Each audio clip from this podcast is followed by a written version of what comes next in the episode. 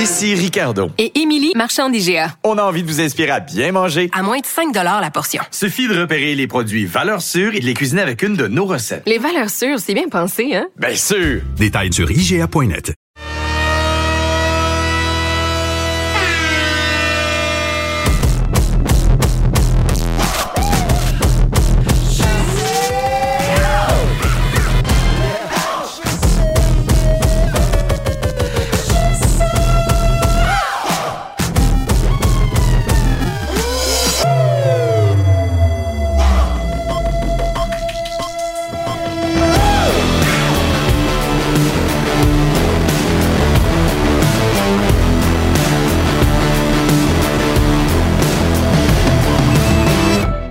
Départ, le Colisée, Tony Marinaro, le show, Maxime Lapierre et Guillaume Latendresse, le coach Michel Terrien, la mise en échec, Renaud Lavoie, Capital Hockey, Philippe Boucher, le Canadien à Vancouver, Marc-André Perrault sur place.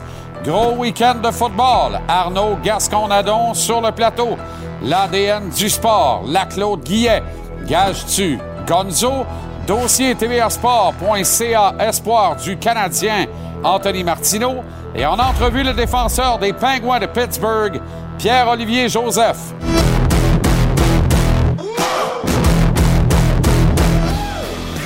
Nous vous souhaitons un agréable début de soirée, surtout un agréable début de semaine. Excellent lundi, bienvenue à JC. C'est une grosse semaine qui commence avec le Canadien qui est à Vancouver ce soir. À 22h30, la première rondelle va tomber. Je suis pas capable de pas rire en le disant. C'est fou raide. Demain à Seattle, ah, on est chanceux, la rondelle tombera à 22h, une demi-heure plus tôt. C'est providentiel, ça, pour moi qui dois me lever à l'heure où il fait encore noir. Pas mal à part de ça. Mais euh, on va suivre avec intérêt ces deux matchs, d'autant plus que le Canadien peut revenir à Montréal avec un dossier très intéressant d'au moins deux victoires lors des euh, quatre matchs. C'est Samuel Montambeau que vous apercevez à l'écran qui obtiendra le départ. Il était temps! J'ai eu peur à un moment donné qu'on le garde pour le match de demain à Seattle. Mais euh, c'est vrai que Jake Allen n'était pas complètement à point. Tu vas me dire, un but accordé à 3 contre 5, là, tu vas pas t'acharner sur le goaler. Non, mais il n'était pas aussi à point à Edmonton qu'il l'a été lors du euh, premier match euh, du euh, périple la semaine dernière. Alors, Montembeau qui obtient le départ ce soir. David Savard doit s'absenter, blessé au haut du corps. Et dans le cas de Brendan Gallagher, absent depuis quelques matchs, devra manquer les deux prochaines semaines d'activité. Donc, la blessure est un peu plus grave que les gratignures qui n'y paraissaient au départ dans le cas de Brendan Gallagher. Et euh, ben, l'absence de David Savard permet d'avoir euh, moins de rotation dans le corps défensif de l'équipe, le Canadien, qui va donc tenter de gagner un deuxième match dans ce voyage euh, de quatre et retrouver le sentier de la victoire après cette défaite de 5-3 encaissée à Edmonton samedi soir. Ceux qui ont le sens d'observation parmi vous avaient sans doute remarqué une nouveauté sur ce plateau. Et oui, il y a des décorations de Noël. Les belles décorations de Noël. C'est le fun. Moi, je suis content. Ça nous met dans l'ambiance à un moment donné. Et vous voyez ici euh, le logo de l'émission qui est reproduit en gravure sur cette même tablette. Je suis allé euh, samedi dernier chez mes amis. Vous voyez le petit logo en haut là, euh, du logo JC. C'est l'effigie de l'organisme Plein Rayon qui a pignon sur rue à Carnesville. Et à l'invitation de mon ami Pierre Bruno, euh, j'ai rencontré ces gens-là et décidé de devenir ambassadeur de cette cause. Essentiellement, chez Plein Rayon, on, intègre dans la société des enfants atteints d'une déficience intellectuelle. On leur enseigne à vivre ensemble avec euh, euh, d'autres apprentis comme ils sont. Et sous les bons auspices, les bons égides de bons professeurs, ils apprennent un métier, et lorsqu'ils sont prêts, peu en importe le temps que ça prend, parce qu'il n'y a pas un humain qui est constitué de la même façon. Alors, toutes les règles, toutes les lois, tout ce qui fait que cet organisme-là, qui est extraordinaire, tombe dans les cracks du système trop souvent, parce que les lois font en sorte que si tu veux une subvention d'emploi de, Québec, ben, tu as, 8-9 mois pour le sortir de la chaîne de montage puis l'envoyer sur le marché du travail. Ça donne quoi? Des catastrophes? Si un enfant prend 5 ans à être formé, enfant slash jeune adulte, ben chez Plein Rayon, on prend 5 ans pour le former. Par contre, quand on place euh, un des apprentis dans un métier, eh bien, il pratique euh, ce métier dans plus de 90% des cas pour au-delà de trois ans. C'est un taux de placement qui est phénoménal. C'est une réussite qu'on ne trouve nulle part ailleurs dans le monde. Et ce modèle de mon ami Stéphane et de Myriam, qui a cœur sur la main également pour cet organisme, on tente de le reproduire aux quatre coins de la planète déjà. Maintenant, ce modèle tombe trop souvent entre les craques du système. Alors, à tous mes amis, dans la vaste communauté d'affaires, les grands dirigeants d'autant de fondations, nous allons discuter ensemble bientôt de la pertinence d'une récurrence dans le financement de cet organisme qui ne fait que le bien. Et à chaque fois que j'y vais, je plane pour plusieurs semaines. C'est important de prendre soin de ces gens-là. Coupe du monde au Qatar. Euh, voyez les résultats du jour. Ben, finalement, moi, je croyais que la Corée allait, euh, allait vraiment pousser dans les croquillas le Brésil. Il n'en fut rien. Les Brésiliens appuient sur l'accélérateur, l'emportent 4-1. Je ne disais pas que la Corée allait battre le Brésil, mais elle allait les tenailler un brin, 4-1. Et ça a pris euh, le barrage pour voir les Croates avancer euh, à la ronde suivante en vertu d'un gain de 1-1 ou un gain de 3-1 contre les Japonais qui ont chèrement vendu leur peau. Êtes-vous prêt pour le choc France-Angleterre? Je pense que ça risque d'être le match du euh, tournoi. Chez le CF Montréal maintenant, le transfert d'Alistair Johnston et d'Ismaël Koné vers les clubs de Glasgow en Écosse et de Watford FC en Angleterre se sont concrétisés officiellement en fin de semaine. Bon, dans le cas de Koné aujourd'hui, mais c'est ça pareil. C'était fait depuis le week-end. Le CF Montréal, qui est plus riche de plus de 10 millions de dollars américains après ses deux seuls transferts. Et il faut s'habituer à ce type de gestion parce que c'est le modèle d'affaires qui est mis de l'avant par l'administration en place à Montréal et à Bologne, en même temps que c'est un modèle tout à fait répandu aux quatre coins de la planète soccer. Je sais que les gens de imaginent ça comme si le Canadien repêchait, développait Cole Caulfield, Caden Goulet, avant de les vendre, un aux Rangers de New York, l'autre aux Kings de Los Angeles, puis se mettre des millions d'impoches. Mais dans les faits, la culture soccer est complètement différente. Euh, ce qui se passe est même un signe d'excellente gestion de la part du 11 montréalais actuellement. C'est comme ça qu'il faut le voir. Sinon, on va se déprimer puis se décourager. Je sais que ça fait beaucoup de pertes à des joueurs clés, des joueurs névralgiques de l'effectif du CF Montréal, mais ces joueurs-là portent la marque d'Olivier Renard, qui, que je sache, est encore là et pourra en amener d'autres. Alors, on va voir la suite. À la boxe, Tyson Fury a eu beau partager les Five Guys Burger, embrasser les pieds de son adversaire Derek Chisora. Un fait demeure. Ce troisième combat contre le résilient britannique de 38 ans et terminé par un TKO au dixième assaut était une mascarade. Un très, très mauvais théâtre, comme la boxe peut parfois, euh, trop souvent, en produire, hélas. Fury n'avait rien à prouver après deux victoires nettes en deux combats contre ce même Chisora. Il se les jouait à la douce en empilant les millions sur la face meurtrie d'un gars sévèrement en déclin. La vérité, c'est que Chisora aurait très bien pu mourir sur le ring en Angleterre samedi soir. Seth Racklin n'a certainement pas rallongé sa ligne de vie utile. Il en faisait pitié à voir. Et le pire, c'est les images dans le vestiaire relayées par les réseaux sociaux alors qu'ils partagent vraiment un burger ensemble et que la, jeune fille de deux ans de Chisora est là. J'espère que Fury va euh, payer les funérailles de Chisora qui risque d'arriver plus tôt que tard et qu'il prendra soin de cette jeune fille qui aura peut-être 10-12 ans seulement lorsqu'elle pleurera le décès de son père. Je veux pas être alarmiste, mais quand je vois des disgrâces de même, alors que tout le monde, ce qu'on veut voir, c'est Tyson Fury contre Alexander Usyk. Mais on emplit le stade pour une bataille qui ne met absolument pas en danger Tyson Fury. C'est qui cave? C'est un peu nous autres. Honnêtement, c'est un peu nous autres. On cotise à cette bêtise. Quand on va dire, tant que vous ne nous donnez pas ce qu'on veut, on n'y va pas. Peut-être que les promoteurs vont consentir à nous donner euh, ce qu'on veut. Alors, le charismatique Fury a eu beau vanter le courage de Chisora et le congratuler sans relâche après le combat. La vérité, c'est qu'il s'est payé une séance de sparring public contre un punching bag, podcast à peanut, à 200 livres sterling la copie, s'il vous plaît, pour y assister. Et il a tenté à la vie d'un pauvre homme sans protection sur le ring, plutôt que de faire à donner ce que tout le monde veut voir. Unification ultime contre l'Ukrainien Alexander Usyk. Mais celui-là, Fury a l'air de tout faire pour l'éviter. Clairement, Usyk va lui faire passer un très mauvais quart d'heure. Karma is bitch, baby. Tout ça, plutôt que de faire euh, adonner ce combat, je le répète, je trouve que c'est absolument malheureux, voire disgracieux. On s'en va immédiatement à Vancouver, où nous attend le beau Brumel, Marc-André Perrault. Mapper, comment ça va? Splendide, mon ami. Comment tu vas, toi? Très bien, très, très bien.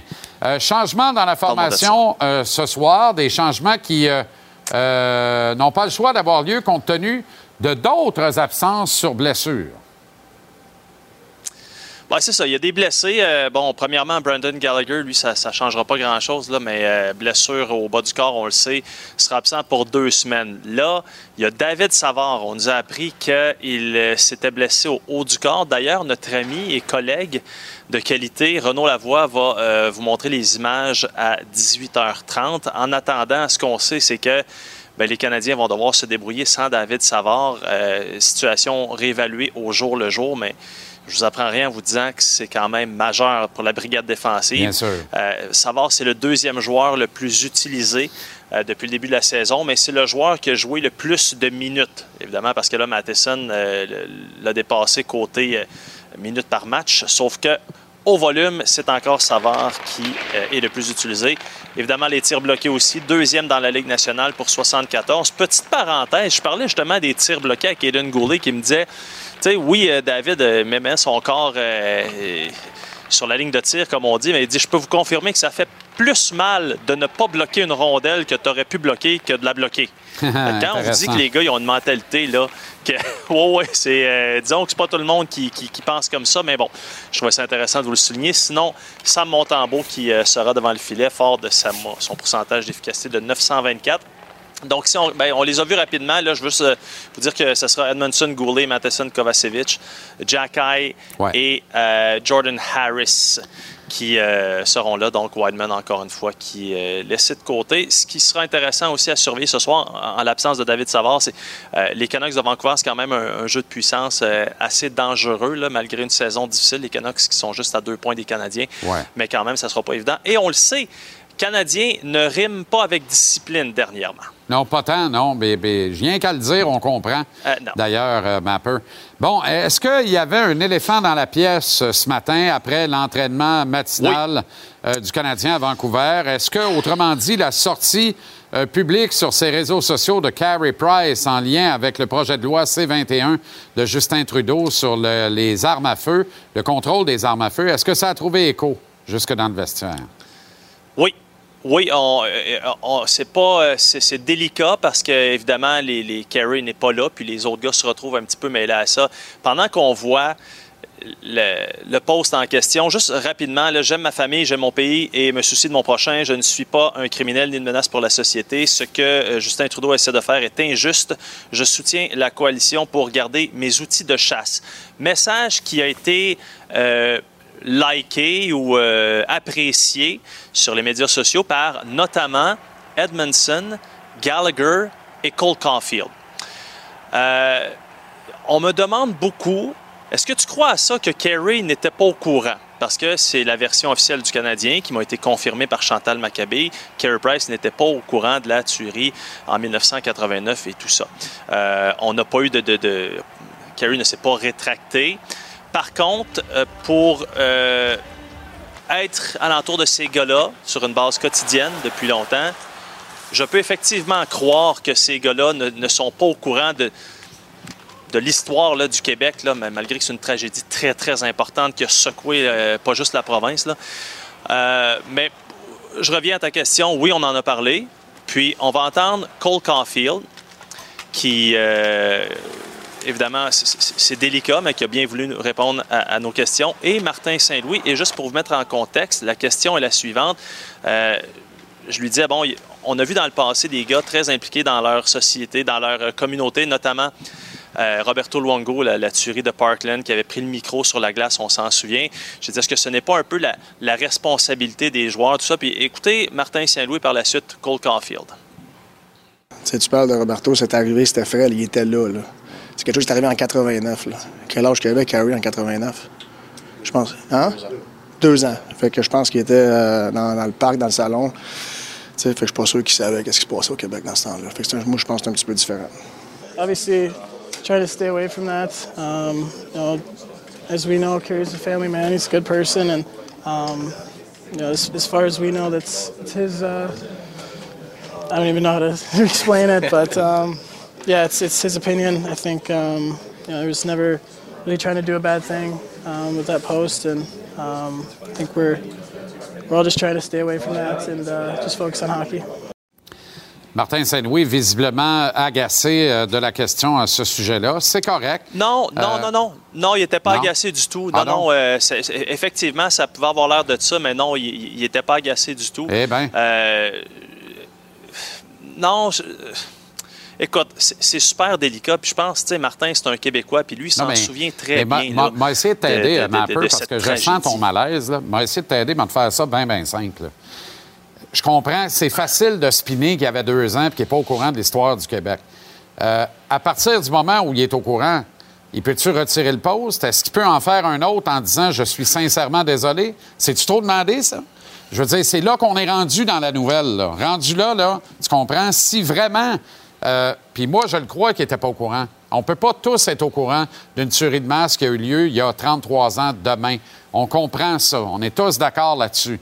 Une fois qu'on est mis au parfum de ça, est-ce qu'on peut juste, à tout le moins, le regretter ou juste réaligner le tir? Puis juste sortir la calvasse de coalition? Parce que s'il met pas la coalition canadienne de protection des armes à feu dans Babel, là, moi, je le défends corps et âme ici ce soir. Tu comprends? Puis là, je le défends Ben, pareil écoute, sur le fond te- de son euh, argumentaire. Comme tous mes amis chasseurs que je respecte, puis que j'aime, puis qui m'amènent du Ouais. bon steak d'orignal, puis de la, de la bonne sauce à spaghetti au chevreuil, puis j'en mange, puis je m'en gave, puis je suis heureux. Fait que j'ai pas de problème avec ça. Le point n'est pas là. Le point, c'est pourquoi tu mêles cette... Pourquoi tu fais de la politique, dans le fond? Tu comprends? Euh, parce que ça en Ça, est. euh, je- je- ce que j'allais dire, c'est que je te, je te- je te remercie parce qu'effectivement, c'est très délicat. Puis, sans m'aventurer dans- dans- sur une pente glissante, je pense que c'est effectivement la moindre des choses. La moindre des choses, Hmm. si tu as fait une, une erreur bête, une erreur de bonne point. foi, et que tu te rends compte, je veux dire, effectivement, la moindre des choses, chers amis, je suis vraiment désolé. Écoute. Euh, ou, je veux dire, ou tu, tu, tu, tu- tu- tu signes puis tu persistes tes signes. Je pense vraiment pas que c'est cas. mais je pense pas que ça tente de faire ça. C'est ça. Puis, tu sais, j'en suis la preuve vivante non, de ça. Carrie, c'est une bonne personne. là. je veux dire, faut pas, euh, faut pas penser là, que C'est un jeu d'erreur, un peu. Tout le qui- monde en fait. Puis lui, il a droit à un mulligan sur celle-là. Fait juste retirer cette publication-là. Ben, Faisant là, une autre, puis là, il y a le temps de la remettre sur le tee puis de la frapper. Ben ouais, Tu l'as eu ton mulligan maintenant. Exact. Mais voilà. continue de, de, de crier ce projet de loi-là en ce qui a trait aux armes de chasse semi-automatiques, et ainsi de suite, de plus de 5. Ça t'appartient. C'est deux choses. C'est un sport, la chasse. Ce n'est pas un, un- un repère de, de criminels. Comprends? C'est deux affaires complètement différentes. Non, j'ai quelques perdrix à mon actif d'ailleurs. Ah Délicieuses. La Gélina tupée blanche. Tu as ramassé ça avec quoi, toi, de, à- une Pilots? Euh, la perdrix, on peut ramasser ça à Pilots. À, à 22. une perdrix à 22? Pow, merci, bonsoir. Tu Ah fais oui, ça hein? clean, tu manges ça bien. Ouais, Ah ben, ça prend, il devait rester pas des mal skills, de. Autrement dit, la perdrix est déjà cuite quand tu la ramasses dans le champ. Pas fait du steak haché comme avec une, une 12 ou une 410. Vois le là. vert. À tantôt, ma peu.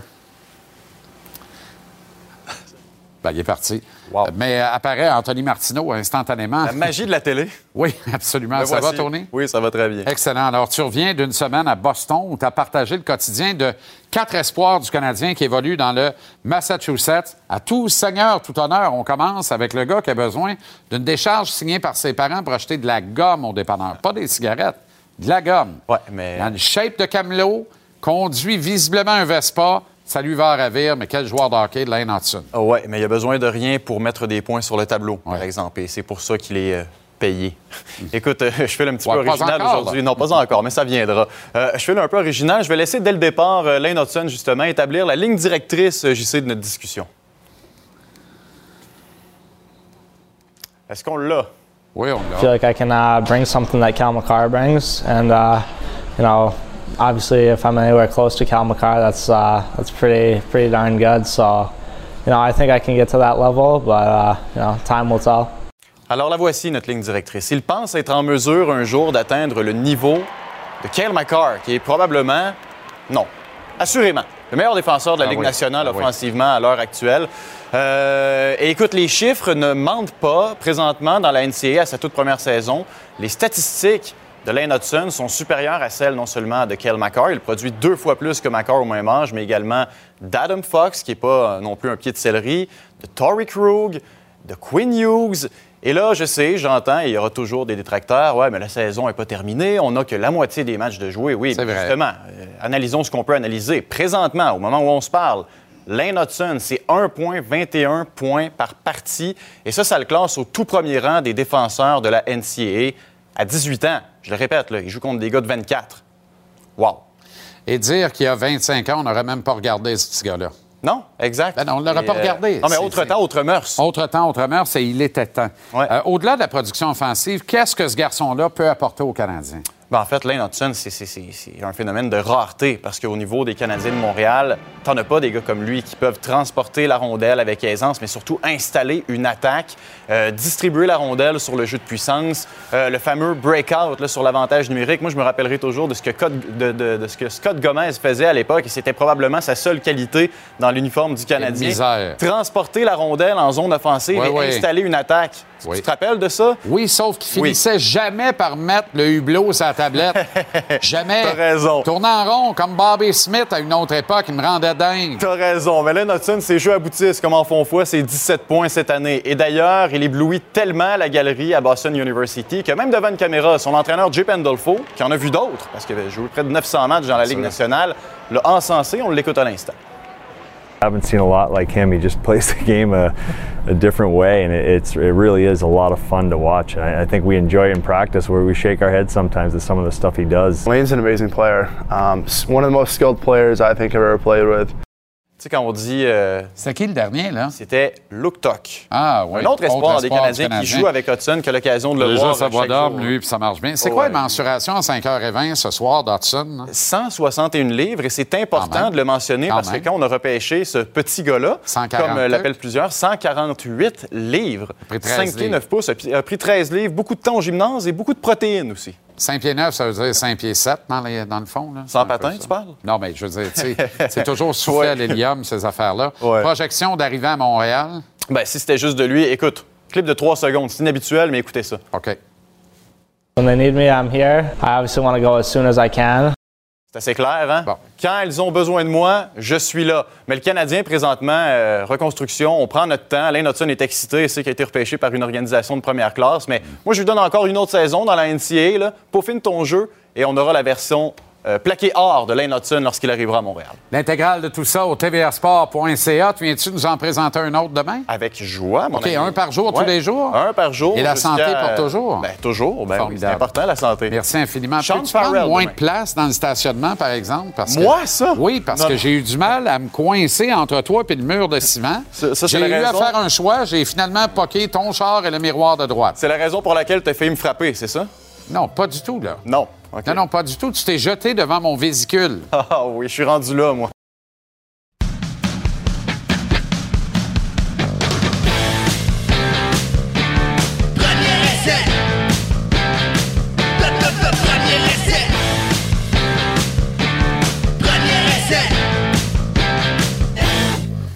Premier essai avec Arnaud Gasconadon. Arnaud, comment ça va? Très bien, toi? Oui. Je veux juste préciser, là, parce que tu es arrivé avec une.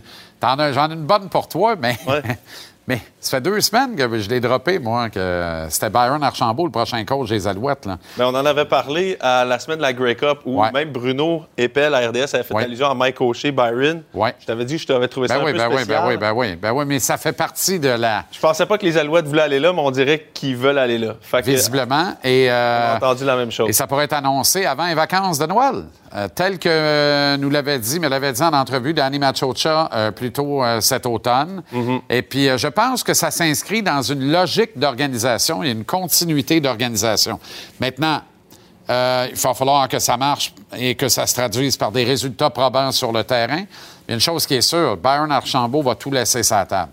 Ça, c'est certain. Alors, après ça, quand, quand un, un- un individu laisse tout sur la table et met tout son cœur à l'ouvrage, il va pouvoir, le jour où il va partir, il va pouvoir partir la tête en paix en disant Je, je l'ai fait.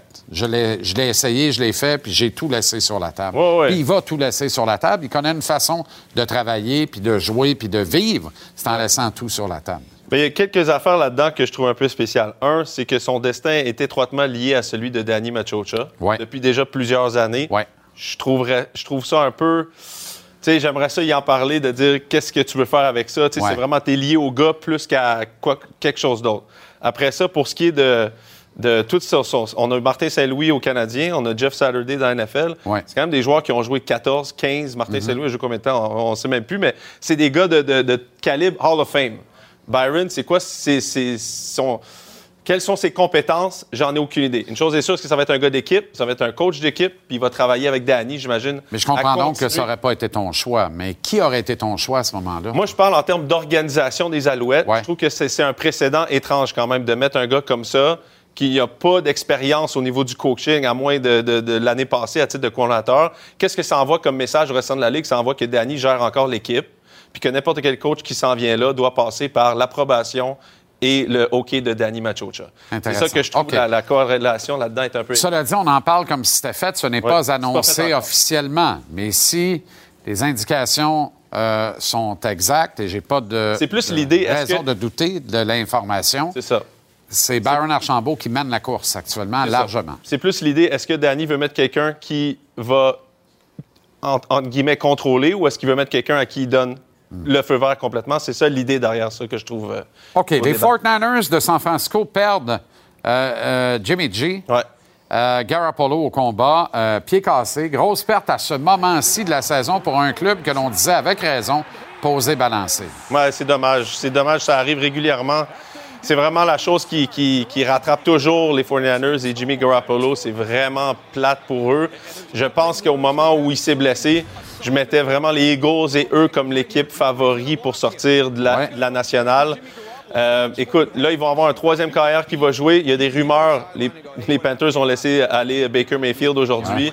qui l'eût cru? Est-ce que Baker pourrait vraiment refaire vivre sa carrière chez les 49ers? L'occasion est belle parce que C'est une si, occasion tu, merveilleuse. si tu te plantes avec ce club-là, tu pourras jamais pousser nulle part. Le gros problème à Baker, c'est pas ses qualités euh, physiques, c'est plutôt psychologique. Ouais. Je pense que le, le- le- plafond pour Baker, c'est Kirk Cousin. Mm. Le plancher, c'est littéralement euh, la- le sous-sol de la cave d'un restaurant sur la rue Mont-Royal. Attention, il demeure le pâtissier des champs de mai. Tout est possible dans ce Oui. temps-là, à condition de vouloir y ajouter une touche de romance, évidemment. Ça pourrait être un scénario hollywoodien. Ça pourrait être le seul scénario devant l'avenir de Baker Oui. Mayfield. Mais on parle pas assez des Dolphins dans tout ça. Ben écoute, les Dolphins, euh, on fait face à une grosse équipe, on fait face à un mur. Je pense que Mike McDaniels a, a fait face justement à sa réalité. Tua Tagovailoa est peut-être pas rendu exactement là où il croyait. Euh, les 49ers, la défensive des 49ers était beaucoup trop pour l'offensive un peu euh, éclectique euh, des Dolphins. Alors, Euh, go- let's go Buffalo. ben, ouais. Et aussi le match qu'on a vu des Bengals. Je pense que vraiment, c'est Oh là là. Bengals, Oh là. Chiefs et Buffalo qui sont dans la- dans l'américaine. Écoute, le match de Joe Burrow, le match des Bengals était est très impressionnant pour moi parce que ça prouve plusieurs choses. Premièrement, à quel point les Chiefs est vraiment la menace de l'américaine. Je veux dire, ils ont mis de côté, euh, ils ont attendu le retour de Jamar Chase juste pour le faire jouer contre les Chiefs à la Exact. maison. Tout le monde veut battre les Chiefs. C'est vraiment l'équipe à battre. Puis ça rappelle tellement plein de choses. Tu sais, on l'a vu dans tellement de ligues de sport avec une masse salariale où à un moment donné, ton joueur tout étoile prend une grosse partie de la masse salariale et là, tout le monde doit jouer mieux. Puis là, ça met aussi l'emphase sur qu'est-ce que Andy Reid est capable de faire, qu'est-ce que le, le directeur général est capable de faire, d'aller chercher des joueurs. Et c'était justement la force de Bill Belichick. Ça me faisait repenser vraiment à ça. Absolument. C'est d'aller chercher des joueurs que tu payes 0 et que tu en fais des joueurs comme Edelman, comme Amendola, comme Welker que tu ramasses du fond de. Tu sais, c'est- ça la force de Bill Belichick, de prendre des joueurs de, de, de- de septième ronde et de faire des partants. Est-ce que toutes les organisations sont capables de faire ça? Là, les Mahomes et les Chiefs vont devoir faire face à ça Ouais. pendant 7-8 ans, la, la durée de son contrat. Est-ce qu'on est capable d'avoir, de ne plus avoir les Tyreek Hill de ce monde, mais d'avoir des joueurs qui sont capables de faire la job contre pas, toutes les tu autres peux pas te équipes tromper au repêchage. qui nous donnent la meilleure shot? Exactement. Tu peux pas te tromper, puis tes joueurs de 6 7e ronde, il faut que tu réussisses à en Que faire tu jouer. sortes, euh, que tu sortes euh, vraiment un lapin de, ce- de, de cet immense chapeau-là. Très Exact. rapidement, de la suite, Ouais. on y va là, en rafale. Eagles, Cowboys, qui tarabustent leurs adversaires et caracolent au sommet de l'Est de la nationale, pendant qu'il y a un verdict de nul derrière eux entre les géants l'an et les commandeurs. Les dés sont jetés. Ces deux clubs-là s'affrontent la veille de Noël. Quel match ça va être? Et c'est même pas une farce dans La la veille de Noël, oui, le, match de la saison, oui, puis possiblement aussi dans, en, en- en série de, de championnat.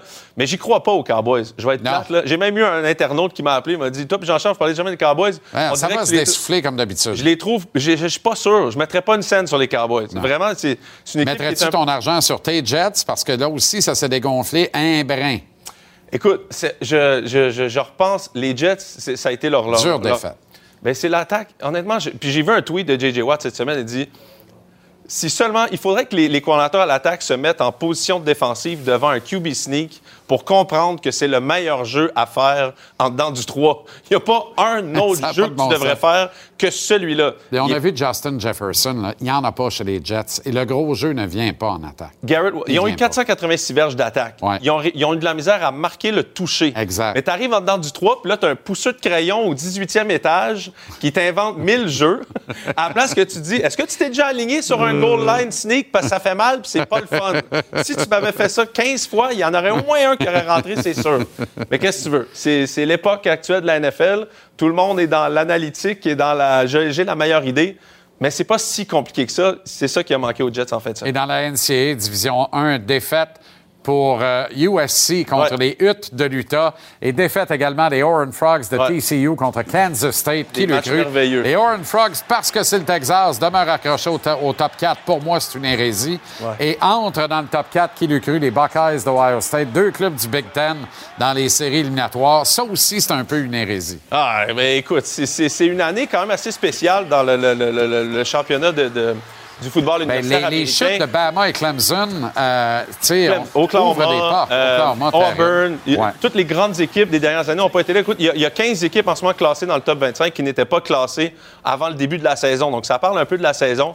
Mais ça a été une très, très belle fin de semaine de football. J'espère que les gens ont réussi à regarder ça. Sinon, il reste des bons bowls puis des bonnes séries de. Ah, Des bols, tu dis, un Il y en petit a peu trop de bols. Alors, regardez ça, on s'en reparlera. Ouais, c'est l'enfer. Merci, euh, Arnaud. Excellente semaine.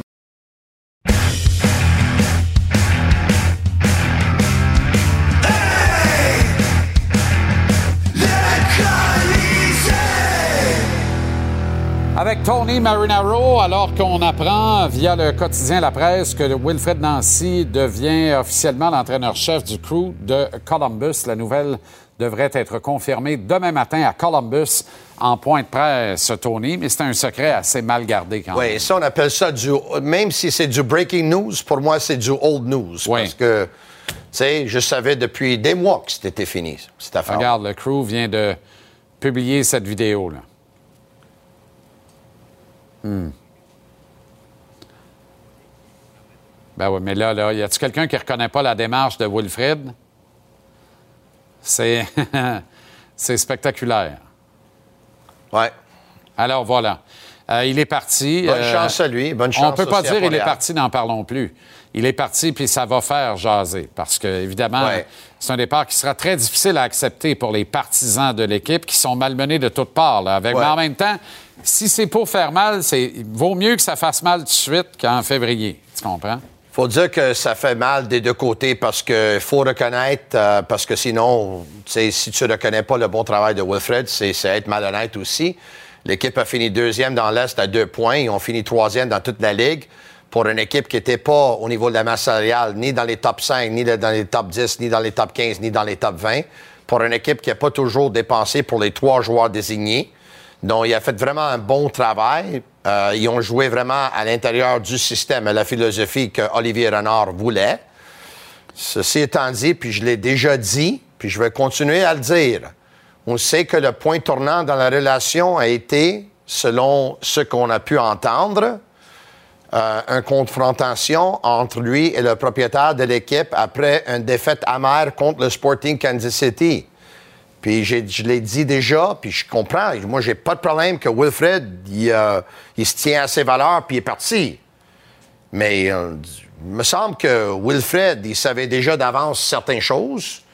Et comme je t'ai déjà dit, en Europe, un propriétaire qui rentre dans le vestiaire, là, Trois fois par semaine. la maison, c'est à lui, là. Exactement. La maison, c'est à lui. Et ça, il faut le comprendre. Comme il faut comprendre que quand Conné est vendu dans le même Oui. week-end que Johnston, c'est pas comme si le Canadien vendait Caulfield aux Rangers puis Ouais. Goulet aux Kings. C'est pas la même affaire. C'est une autre culture. Avant qu'on y vienne aux Canadiens, là, rapidement Ouais. là-dessus. Ouais. Et, euh, et les millions qu'empoche de propriétaires du CF Montréal avec ces transferts. Oui, oui, mais il faut dire aussi que combien d'argent a été perdu par le club? Ah bien sûr. Le club, leur seule façon de faire de l'argent vraiment, là, c'est que quand ils ont rentré dans la Ligue, ils ont payé 40 millions, puis aujourd'hui, il vaut peut-être plus que 300 millions. Oui. Mais à part ça, à tous les ans, ils perdent de l'argent. Euh, tu sais, le stade, le stade, mais le stade, il n'est même pas à eux autres. Un jour, là, dont c'est un stade qui, même s'ils ont dépensé peut-être 100 millions dans le stade, la valeur, il est zéro parce que ça appartient pas à eux autres. Donc, moi, je correct que le club, ils reçoivent l'argent pour les transferts. Et le plus beau message dans tout ça, c'est que beaucoup de joueurs, beaucoup de jeunes, beaucoup de joueurs aujourd'hui, ils vont voir Montréal comme un beau tremplin pour passer Absolument. à un niveau la supérieur. crédibilité de l'organisation n'a jamais été aussi bonne aux quatre coins de la planète. Olivier Renard, il a gagné son pari parce que c'est ça le modèle dont lui croyait. Absolument. C'est ça le modèle qu'on voulait. Puis évidemment, à date, c'est un succès. Maintenant, le prochain entraîneur, ils sont mieux de choisir le bon entraîneur parce que avoir une équipe qui va avoir 5, 6, 7 nouveaux joueurs, ça va être très difficile de répliquer ce qu'ils ont fait l'année passée. Puis on connaît le marché de Montréal. Si tu veux avoir les gens dans les estrades, Tu dois gagner. soit tu dois gagner, ou soit tu dois avoir un Drogba, ou dans un monde idéal, tu as un Drogba puis tu gagnes. Ou un Messi. Oublie ça, là. Il y a de plus en plus de rumeurs qui s'en viennent à MLS. Moi, euh, Oui, MLS, oui, mais il y a Ah plus de chances que Tony Marinaro va jouer pour CF Montréal que Lionel Messi, là, par très exemple. C'est formidable. J'aimerais bien ça. Dans les deux cas, je veux bien voir ça. Dans les deux cas, je conserve mes droits de siège. Ouais. David Savard est blessé.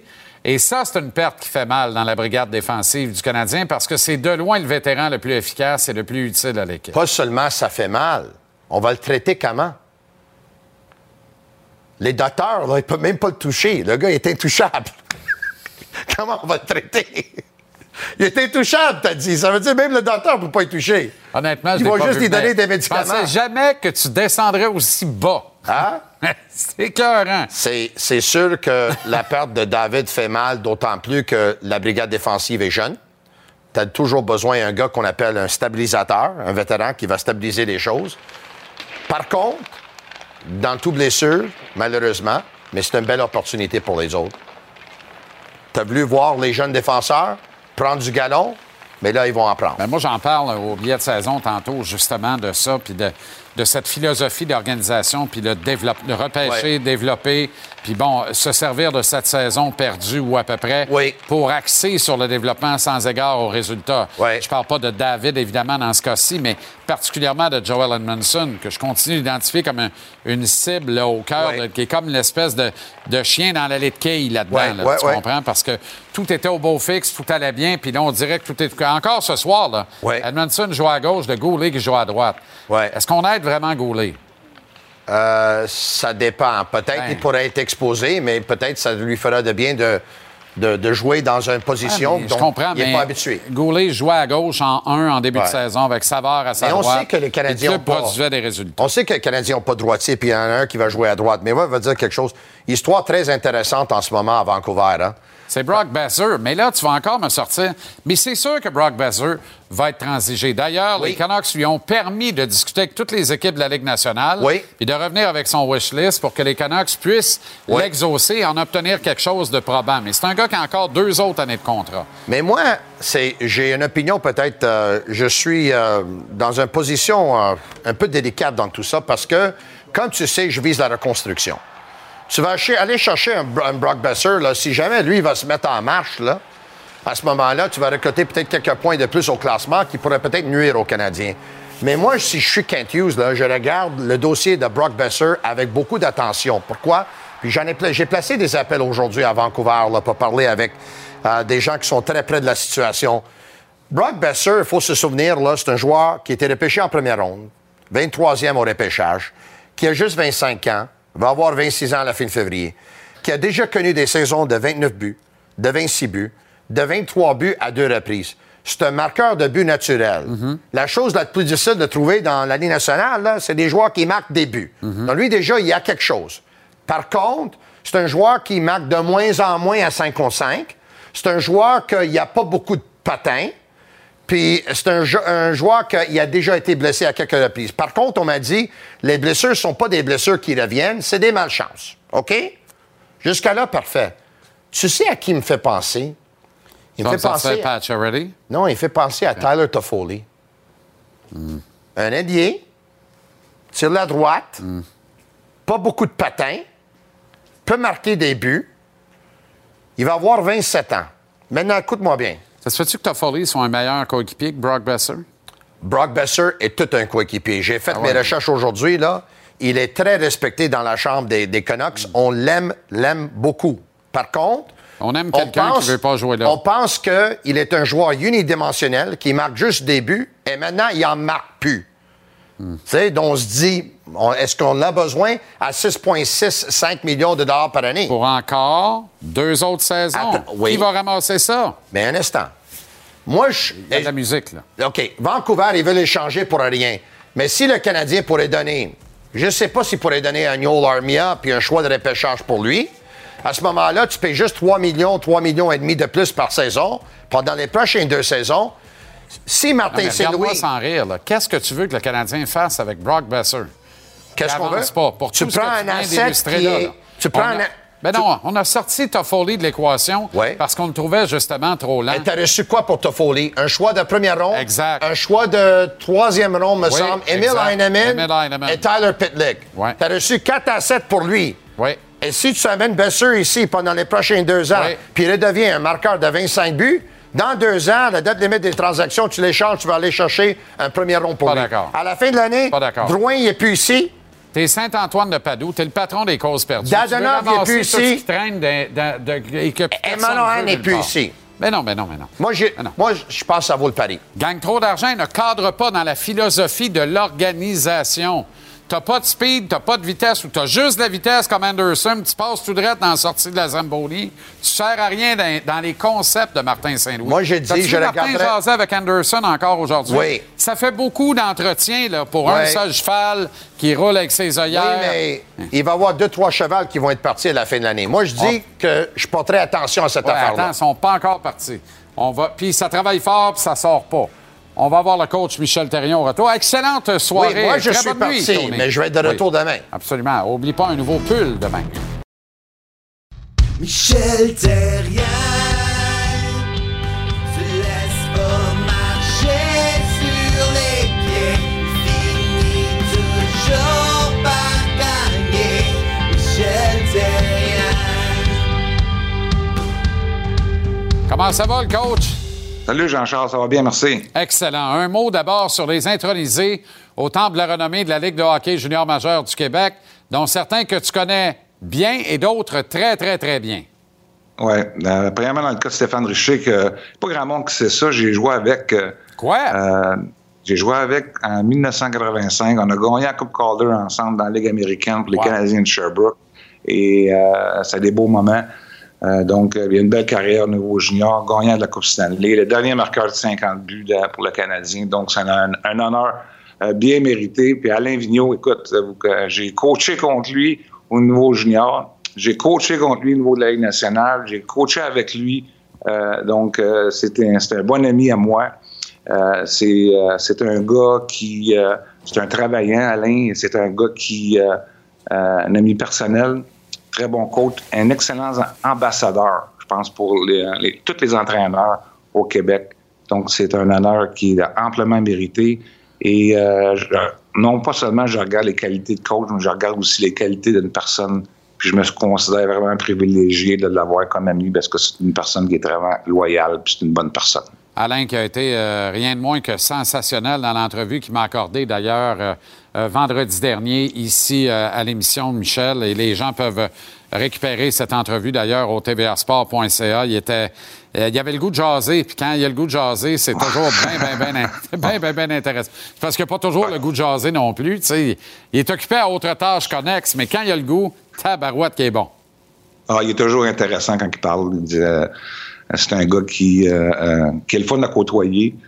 Pas toujours sur le terrain de golf, je te dirais. Là, pas le fun à côtoyer sur le terrain de golf, là, que je peux te dire qu'il ne paye pas souvent la bière. Que, euh, il sera toujours du côté des gagnants. Euh, mais à part de ça, tout est correct. Même s'il perd, il devrait payer à la bière, lui. Et ça, c'est une autre affaire. c'est un Oh, autre ça, c'est un bon point, je pourrais dire, ça. C'est un bon point, Effectivement. ça. C'est- Effectivement. Je te back là-dessus à 100 000 à l'heure. Tu as vécu cette expérience-là en 2015. C'est bon, des bons moments, Michel. Ah, mais c'est, tout qu'un honneur. Écoute, la Ligue junior du Québec font, les choses de la bonne manière. Euh, félicitations à Gilles Courteau pour euh, euh, mettre ça en place. Moi, je l'ai vécu en 2015 et tu veux t'assurer d'amener les gens qui, t'ont donné une opportunité. Donc, définitivement, pour moi, j'avais amené, j'avais demandé à Jean-Claude Morissette d'être là, à Régent Roule qui m'avait engagé pour être le Canadien, puis à André Savard. Les trois directeurs gérants québécois que j'avais travaillé avec. Donc, on a passé une, belle soirée. Euh, C'était émouvant aussi quand, quand tu reçois un honneur comme ça. Euh, donc, euh, c'est sûr que ces, ces gens-là qui sont impliqués vont passer une, superbe soirée. Michel, il y a eu beaucoup d'indiscipline. Il y a beaucoup d'indiscipline en général chez le Canadien. Martin Saint-Louis qui a dit aujourd'hui, en marge du match de ce soir à Vancouver, qu'il avait confiance qu'à la fin de l'année, tout ça allait s'équilibrer. En attendant, euh, te dire de quoi, euh, ça penche rien que sur un bord, ça débalance pas à peu près, et ça a carrément coûté le match contre les Oilers. Ben, c'est une- La première chose quand tu joues contre une équipe comme les Oilers, Jean-Charles, tu sais, c'est le meilleur duo de la Ligue nationale euh, avec Dry Cycle. Donc, euh, pour un coach de perdre un match, en tout cas, personnellement, quand je perdais un match cause de l'indiscipline, c'est sûr, ça allait me chercher. Euh, donc, euh, euh, j'en parlais avant le match. Je parlais, les gars, faut qu'on soit discipliné. Après la première période, il faut pas prendre de punition. Après la deuxième période, il faut pas être dans la boîte de punition. Euh, donc, la discipline est très importante. Puis c'est sûr que euh, quand tu donnes l'opportunité à des joueurs qui ont autant de talent que ça, mais tu te tires une balle dans le pied, puis euh, c'est des, des choses qui ne devraient pas arriver donc, au niveau de la Ligue nationale. On ne connaît pas la nature de la blessure à David Savard, mais il s'absente ce soir. Il faudra voir s'il manquera une série de matchs ou si ce sera seulement les deux derniers matchs de ce voyage-là. Euh, mais le malheur des uns peut amener le bonheur des autres. Dans ce cas-ci, peut-être plus de stabilité dans les paires de défenseurs et euh, moins de départs non pris parce que sur la passerelle, pour des gars comme Harris et Jack Hyde, que ça sert pas bien, Michel. hein? Oui, euh, premièrement, c'est des grosses minutes que, que le Canadien vient de perdre en Savard. Il, tue beaucoup de punitions, il joue des grosses minutes. Euh, mais depuis qu'on a vu euh, certaines euh, alternances au niveau des jeunes défenseurs, je les sens moins, moins confiants, euh, qui est tout à fait normal. Donc, au début, de- au début de saison, un gars comme Harris, un gars comme Jack High, je vois beaucoup de confiance parce que il savait qu'il faut embarquer sur la patinoire.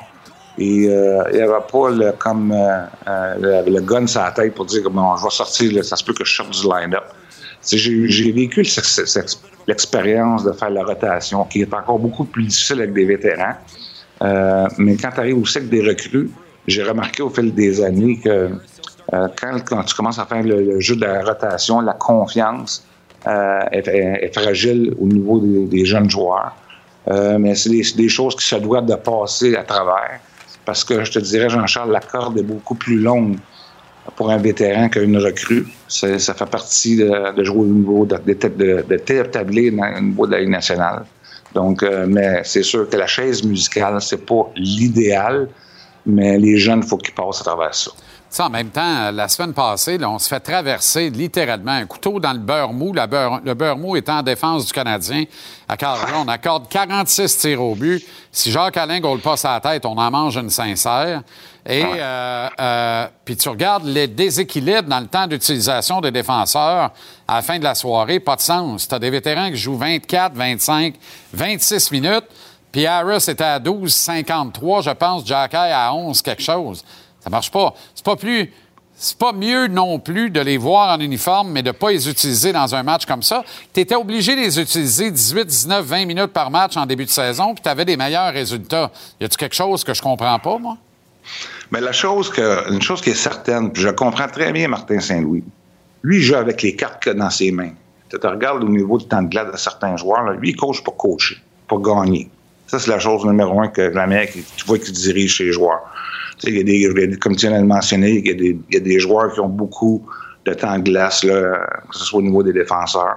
Au niveau des attaquants, c'est la même chose. Dans le cas de Suzuki, en début de saison, sa moyenne de temps de glace était à quoi? 19 minutes? Là, elle a monté à 21 minutes de moyenne. Ça, ça veut dire que pour monter à 21 minutes, fait que je vois des matchs à 23 minutes. Fait que lui, le, le coach, là, il est là pour gagner. Puis tu as vu la réaction de Martin Saint-Louis lors du de- match à Calgary, même s'ils sont fait euh, euh, déclassés au niveau sur la patinoire. Jake Allen a été fantastique pour ramasser ces deux points-là. Mais sa première réaction, là, c'est qu'il était tellement content d'avoir gagné, tellement content d'avoir ramassé ces deux points-là. Lui, le coach, il coach pour gagner. Euh, Stéphane Robida, avec, avec ses défenseurs, il mêle ses joueurs qui pensent qu'ils vont y amener deux points sur la patinoire. Euh, mais est-ce que c'est une situation qui est idéale pour certains jeunes? Tu sais, les, les jeunes, des fois, il y a des matchs, ça, ça peut être beaucoup plus difficile que certains vétérans. Donc, euh, je pense que les gars euh, sont là pour essayer de gagner le plus possible. Et ça fait partie du développement, ça aussi. La culture, la, culture gagnante, Jean-Charles, il ne faut jamais l'oublier non plus, cette chose-là. En terminant, Michel, le cas Brock Besser à, à Vancouver. Voilà un cas, un cas de la mode récente, c'est-à-dire on pogne un kid à 22-23, on lui donne un contrat un peu plus structurant, de longue durée, on paye un peu plus cher, mais on achète une ou deux années d'autonomie, puis on est correct avec ça. Et là, voilà qu'il ne se rend même pas au bout de ce contrat-là et demande à partir, veut absolument quitter les Canucks de Vancouver. Il y a deux autres années de contrat à plus de 6 millions de dollars par année. Euh, moi, j'ai des réserves dans ce temps-là. C'est un gars qui n'est pas ultra rapide. La Ligue, elle, ne cesse d'augmenter en vitesse. Euh, Qu'est-ce que tu entends sur Besser? Que- quelle, quelle serait la suite, selon toi? Quelle est sa valeur pour que les Canucks arrivent à compléter une transaction l'impliquant? Ben, dans, dans- dans- cette situation-là, c'est euh, sûr que les Canucks ne sont pas dans une situation gagnante. Donc, euh, on- lors du dernier match, il, a réussi dans l'alignement, mais le- l'entraîneur voulait, euh, dans la matinée, ne pas le faire jouer. Il y a un joueur qui s'est déclaré qu'il n'était pas inapte à jouer le match. Finalement, il a joué dans l'alignement. C'est un vétéran, c'est quand même un gars qui a prouvé dans le passé capable de marquer des buts. Pour qu'il soit rendu une, décision comme Bruce Boudreau a pris pour sortir un joueur de 25 ans, un gars talentueux, parce que les joueurs comme ça, la corde avant de tirer dessus, de sortir du, line-up, est, beaucoup plus longue. Donc, euh, euh, c'est une situation qui n'est pas facile pour les Canucks. Je suis sûr que l'ambiance ne va pas être trop bonne euh, présentement à Vancouver, malgré que l'équipe se replace un peu. Coach, merci infiniment. Bonne soirée, bonne semaine, puis à lundi prochain. Ouais, bon match. J'espère que tu vas écouter ça ce soir à 10h30. Ben non, mais écoute-moi bien, là. Bon, on va me coucher à 7 heures. OK. Faut que je fasse un, un petit soupe, une petite salade, un autre nap. Là, je roule ça de nappe en nappe. M'a dire de quoi? Je peux te sortir un Des buffet. nappuccinos. J'ai rien Des. Ouais, ou des nappes tout court, puis on est à la cabane à sucre, là, parce que... puis habiller toi et table la noce. Il n'y a pas de problème, tellement je fais des nappes cette semaine, ça va être épouvantable. Salut, le coach! Salut, bye-bye. On s'en va à Vancouver où nous attend Marc Une chance que je m'endors très facilement. Mais jamais quand lui me parle, Marc-André Perrault, d'ailleurs, comme aucun des autres excellents collaborateurs de ce beau programme. Mapper, 22h30, heure de Montréal. La rondelle tombe ce soir entre le Canadien et les Canucks. Ouais. Et David Savard va la regarder tomber en soupe de ville. Abso- absolument. Blessure au haut du corps. D'ailleurs, comme je t'ai dit tantôt, l'excellent collègue va montrer les images. Écoute, là, je viens juste de voir ça. Est-ce que tu es au courant de la réaction de Carey Price sur Twitter sur euh, la situation euh, à Ben laquelle oui, on faisait référence? Peut-être qu'il écoutait Euh, l'émission à 5 heures. Sans, aucun doute. Euh, Kerry qui a tweeté euh, Mes opinions sont les miennes et euh, j'y crois fermement. La seule raison pourquoi je réagis, c'est que on m'a apporté des éléments nouveaux. Évidemment, là, on, lui a appris l'existence de, de, malheureusement la tragédie de Polytechnique et je ne voulais pas manquer de respect à qui que ce soit. je fais la traduction en même temps. Et non, je n'étais pas d'accord avec le code promotionnel. Dans un autre tweet, je continue à euh, être Un aux peu, côtés là, de mes euh, voit, amis chasseurs. Ouais. Il nous manque le premier, nous autres. Là. Et c'est ça, il y en a deux. Et euh, qui ont légalement acquis leurs armes à feu et qui l'utilisent d'une façon sécuritaire. Donc, il y a deux tweets. Là. Voilà. Écoute, c'est la réaction de là, Price ça, là, qui était, je pense qu'on peut dire, attendue. C'est parfait, Mapper. Ça, là, Absolument. c'est ça qu'on c'est ça qu'on veut. Tu comprends? C'est tout. C'est pas plus compliqué que ça. Tout est là-dedans. Là. Je suis pas d'accord avec le calvaire de code Puis, euh, Tu comprends? Je Ben, c'est ça, je pense que c'est je pense que le, le problème est le problème est là, mais tu sais comme je te disais tantôt, puis là je je suis pas en train de vouloir euh, euh, de vouloir défendre Carey Price ou quoi que ce soit, mais tu sais c'est- un être humain, je veux dire c'est- une bonne personne là, puis il y, a- il y a des bonnes valeurs puis tout ça, c'est pas euh, je pense que bon, on peut mettre ça derrière nous, j'imagine à ce moment-ci, du moins du- le, le- le côté Carey Price, de l'implication de ce dernier là-dedans. Alors euh, voilà, je suis sûr que tu vas en reparler d'ici la fin de l'émission. Euh, de mon côté, ben je reviens si tu veux euh, au match de ce soir. Là, David Savard effectivement blessé au haut du corps. Gallagher bas du corps. Sam Montembeau qui va euh, garder les filets. Et comme on, on- on a perdu beaucoup de temps, je vais juste te parler là, à quel point Brock ici Besser. Brock Besser, tu viens d'en parler avec euh, avec Michel Terrien, c'est c'est c'est gros. Puis euh, j'ai hâte de voir si ça va avoir des conséquences. Les images que tu vois, c'est samedi matin. À ce moment-là, Brock Besser est laissé de côté par Bruce Boudreau. Par la suite, bon, évidemment, il y a eu une blessure à Dakota euh, Joshua qui, euh, donc, Besser a joué, il a très bien joué, un but, a failli marquer le but gagnant en prolongation. Et il faut dire que samedi, c'était le match là, pour, pour le cancer et le père de Brock Besser est décédé du cancer. Donc, c'était quelque, quelque chose qui était très, très touchant pour lui. Boudreau, essentiellement, a dit que c'est des décisions qu'il doit prendre. Il dit, by the way, j'ai déjà euh, laissé de côté Temu Selane. Fait que, tu sais, on ne fera pas broyer avec euh, Brock Besser. là. en gros, c'était ça. Mais on peut écouter Bo Horvat et Brock Besser sur, justement, là, c'est ces, ces- ces informations voulant qu'il a eu la permission de discuter avec les autres équipes. On peut écouter.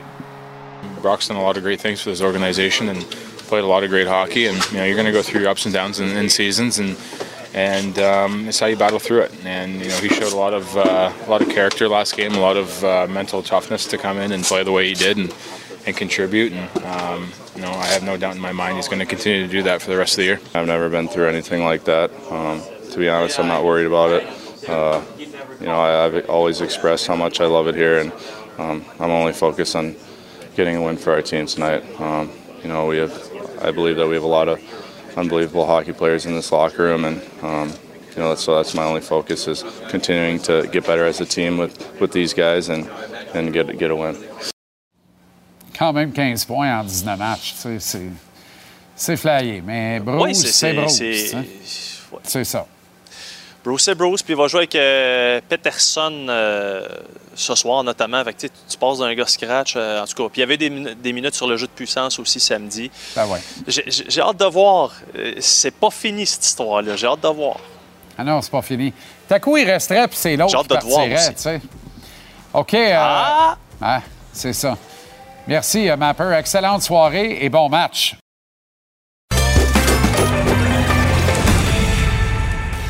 Gage-tu est propulsé par Mise au jeu plus. Va au miseaujeu.com, trouve l'éventail de tous les paris. Tu peux faire des paris uniques et parier dans le cours des matchs. Pour ça, prépare-toi. Grâce au maître Stéphane Gonzalez, tous les lundis, vendredis, ici en capsule à JC, le vendredi soir en fin de soirée en intégrale de 30 minutes. Comment ça va, Gonzo? Moi, ça va très bien. Ben oui, c'est sûr. Encore une victoire des Bengals contre les Chiefs. Je ne comprends plus rien Écoute, j'avais là-dedans. pris les Chiefs. Ben en plus, ici, sur ce plateau, Non, mais vendredi. je me disais, c'est pas vrai pas vrai que Joe Burrow battre Pat Mahomes trois fois. C'est incroyable. Il y a le Ah, numéro. c'est- Reste à le battre en série. Ben Oui, ben ils l'ont fait, ils l'ont fait. Ça a été deux fois coup sur coup l'année passée. Puis c'est de voir. Moi, moi j'en reviens pas à quel point on joue du football éliminatoire. là, le retour de Chase, Mixon va peut-être revenir. Bref, je suis, je suis, euh, je suis bien content. Mais il était temps. Canadien Ouais. Canucks la nuit prochaine. Ouais. Ça va triper, toi, Jean. Ah, Oh, terrible. Quelle semaine! Moi, je suis fou comme un balai. C'est le fun. Ah ouais, Hey, je ça me donne le temps de faire mon ménage, mon lavage, tu comprends? Ah oui, t'as même décoré en fin de semaine. Ben oui, absolument. Merci beaucoup. hein, sorti ça des voûtes. Ouais, Alors, quelles sont les cotes prédominantes pour le match de ce soir? Ben, les codes sont sortis ce matin et quand je les regardais, je veux te dire que celle des Canucks de Vancouver m'attirait pas beaucoup. Je trouvais que le, le, le 1,50 versus le risque euh, encouru, je l'aimais pas beaucoup. J'aimais beaucoup celle du Canadien de Montréal à 2,70. Par contre, ça, c'était avant de savoir que Savard et Gallagher allaient pas être là, par contre. Euh, sans Gallagher, sans Savard, c'est quand même des grosses minutes pour Savard, surtout en défensive. Euh, j'irais- si tu me donnais le choix entre les deux, je pense que je prendrais le Canadien à 2,70. Sinon, j'irais peut-être fouiller dans le total. Euh, total des buts dans cette rencontre. On a deux équipes qui donnent beaucoup de chances de marquer, qui donnent beaucoup de buts également. On sait que Demko est blessé, puis même s'il n'était pas blessé de toute façon, il était tellement une saison horrible. C'est le plus de terrible. 6,5 ce soir m'intéresse beaucoup dans cette rencontre. Mais moi, là, euh, Montréal à 2,70, sachant maintenant que c'est Montembeau qui garde les buts. C'est une bonne cote. C'est juste Savard et Gallagher me font hésiter Ouais. un petit peu plus que ce matin. OK, parfait. Football du lundi soir, match important. Saints Buccaneers, deux clubs autour de 500. Mais match important pareil, joue dans la même division que la division ne lève pas. Il y, en a un qui va faire les séries peut-être en dessous de 500. Exact. Avec, avec l'avantage de la maison. On en parlait avec Steph avant le début de l'émission. Ça fait Euh, pas de sens. J- j- j'aurais le goût de dire les Bucks. En même temps, on connaît la kryptonite là, des Bucks et c'est les Saints qui ont gagné quand même 7 des 8 derniers matchs contre les Bucks. Il faut dire que les Bucks ont gagné le dernier, par exemple. C'était à 3,5 ce matin, c'est tombé à 3. Je, garde mon choix des Saints négligés avec l'écart de points. Au moins, ça me donne la marge de manœuvre que s'ils gagnent perdent par un placement, c'est un push. Mais la cote de deux fois la mise est grande. Ça va être un match serré, à mon avis, entre les deux euh, rivaux, les Saints et les Bucks. OK, valeur en hausse et valeur en baisse de la semaine pour les poolers. On commence Ouais, avec les valeurs en hausse. Il y a du gros stock en hausse. On a beaucoup parlé de Marner, de la séquence de 19 matchs. Voici celui qui en a une séquence de 18. Jason Robertson, 14 points à ses 7 derniers matchs, 11 buts JC à ses 7 derniers matchs. Suzy. Incroyable, ce sera saucisse suisse. Euh, Jeff Skinner, 13 points à ses 7 derniers matchs pour le gars au gros contrat. Dylan Cousins également, ça c'est un beau réveil. Pour vrai, c'est un beau pick. Ouais. C'est encore disponible pour vous. Allez Ouais. flairer la bonne affaire. Josh Morrissey, défenseur à Winnipeg, va très bien également. Et Matthew Beniers. Peut-être la recrue de l'année à surveiller. Peut-être le meilleur marqueur d'un club qui va très, très bien. On va le voir demain en plus. Valeur en baisse. Et, euh, valeur en baisse. Victor Edman, on voit c'est Sergachev qui est là en avantage numérique également. Nazim Kadri, pour qui ça va pas super bien. J'ai mis Hmm. vrai. Jake Sanderson parce que c'est le retour de Thomas Chabot. Vincent Trocek, c'est pas les résultats escomptés. Et Non. même chose pour Braden Chen, qui a une fiche de moins 8 à ses sept derniers matchs en plus. Grâce à Mise au jeu plus, tu peux parier dans le cours des matchs et faire des paris uniques. Va au miseaujeu.com, trouve l'éventail de tous les paris. Avant ça, prépare-toi. En capsule ici lundi, vendredi et en intégrale le vendredi en fin de soirée avec une belle équipe de collaborateurs. Gonzo est là pour Gage-tu. Merci. Bonne soirée de sport et bonne nuit. Oui, ouais, on va se revoir vendredi avec les restants. les restants. Ce segment vous est présenté par Mise au jeu plus. Parie sur un seul événement. Partage la victoire.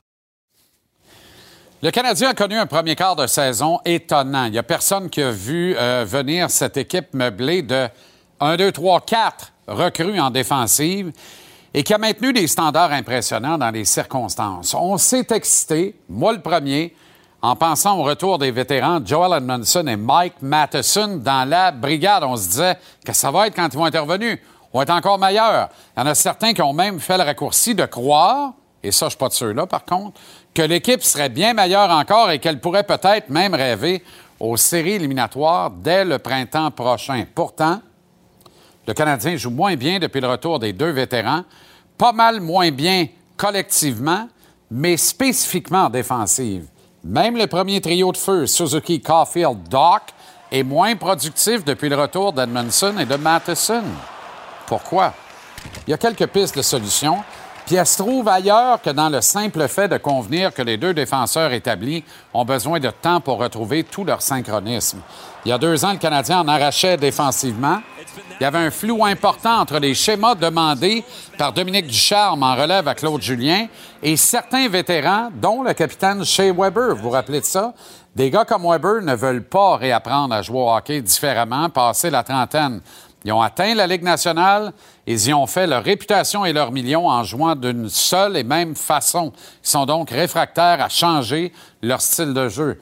Sans compter que leur style plus classique, incluant l'aspect physique du jeu, peut détonner avec la commande plus moderne, axée sur la vitesse d'exécution, les relances efficaces et rapides, souvent par le centre, et les appuyer aux attaquants sur le roche. C'était le cas du charme, il a dû s'ajuster avec les résultats qu'on sait puis qu'on connaît. Le Canadien a quand même atteint la finale de la Coupe Stanley.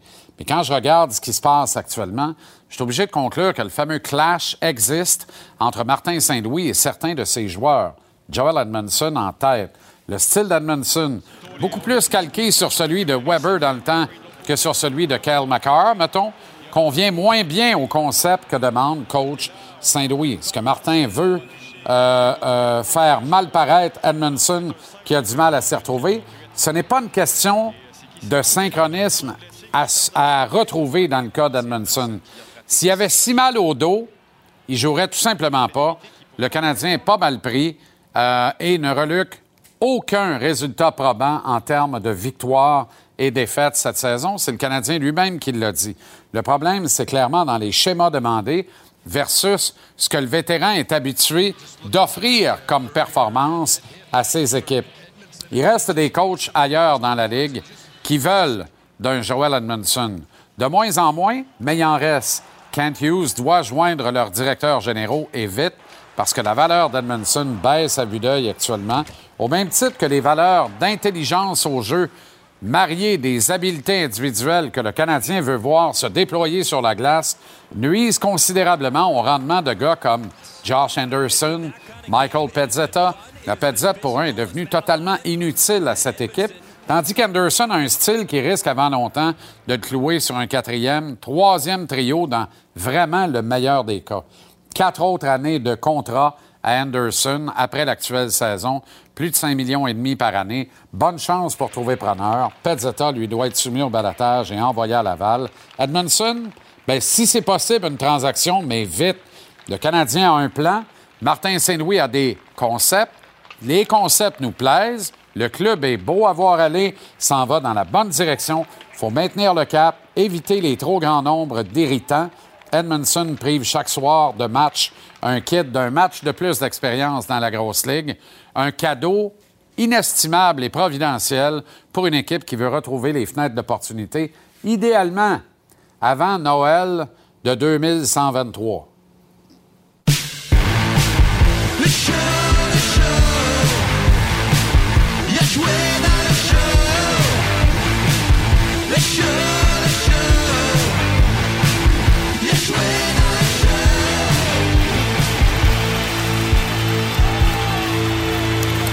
Avec Guillaume Latendresse et Maxime Lapierre, les gars, salut. Salut, mon ami. Et 1923, on sera pas là, nous autres. là. Non, c'est On va ben- ben, peut-être toi. Là. Peut-être. Moi, il y a moins de chance. si, si je continue ma courbe euh, de poids, non, je serai pas là, Jean-Charles. T'es en grande forme, tu m'as dit tout à l'heure. Oui, effectivement. absolument. ça va très bien. D'ailleurs, euh, tout va bien. là. Ça- T'as l'air lousse. Ah, C'est un grand mot, euh, Jean-Charles. La, la petite veste n'est pas attachée en arrière. Très bien. Les deux petites cordes, là? Oui, on, on vend du rêve un peu, on vend du rêve. Bon, évidemment, le laïus a été euh, écrit avant euh, et préparé avant que l'on sache que David Savard ne joue pas le match de ce soir. Ce qui est parfait parce que les kids jouent tous à la défense ce soir. Mais moi, je veux voir les quatre kids jouer tous les soirs. Le Canadien jouait bien avec les quatre kids dans l'alignement en début de saison. Il jouait mieux, puis tu avais même Whiteman qui est un peu un irritant aussi parce que plus ou moins utile cette année comparé à, l'an dernier dans une drôle de saison. Vous campez où par rapport à tout ça? Je veux voir les kids à tous les soirs, moi aussi. Je pense que d'une certaine façon, en les mettant dans les estrades, là, on a perdu la, je veux pas dire la passion, là, mais la, la flamme qu'il y avait. Les, les gars, ils croyaient en eux, ils avaient confiance à 100% Oui, ils faisaient des erreurs, mais ils trouvaient toujours le moyen d'avoir un impact sur le match. Là, on a perdu un peu cette, cette étincelle-là, comme tu dis. Toujours dans l'alignement, Jean-Charles. Tu sais, depuis le début de l'année, on dit que le Canadien fait bien, fait bien, puis tout. On est 21e, là. Puis ça a bien été.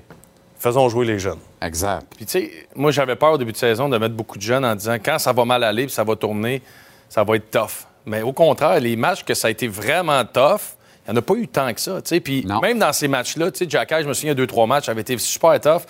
Mais pareil, il avait réussi à faire des choses qui rendaient son utilité intéressante pour l'équipe. Donc, moi, tu sais, puis je t'écoutais dans, dans le billet de saison, d'avoir Edmondson ou Jacky, je suis à l'aise. là. Tu sais, je suis- je suis pas, euh, pas en désaccord. Puis dans une saison comme on est là, puis tu sais, Matheson, je l'aime beaucoup, il a une bonne vitesse, mais j'aime mieux voir Harris, j'aime mieux voir. Tu sais, je trouve qu'on a comme déstabilisé un peu la défensive qu'on avait créée. David Savard, je le garde parce que c'est le pilier, Ouais. puis c'est- le- grand frère qui calme tout le monde, le Ouais. gars qui bloque des tirs, ça, j'ai pas de trouble.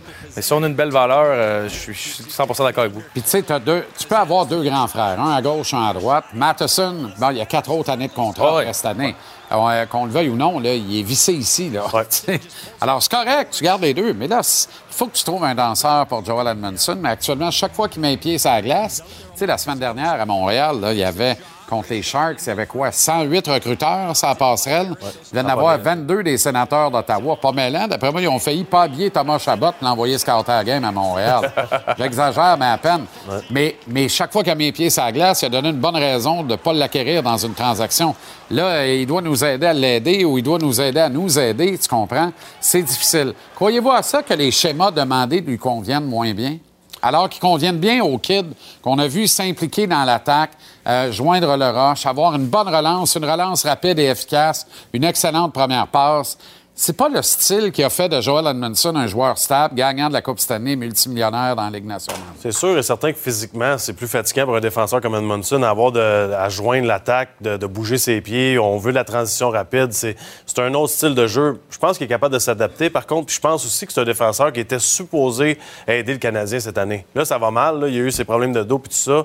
Peut-être qu'il est juste prêt à passer à autre chose aussi. Parce que pour un vétéran comme lui, on s'entend que c'est un gagnant, un, un gars qui a remporté la Coupe Stanley, qui joue dur dans une équipe qui fera probablement pas les séries.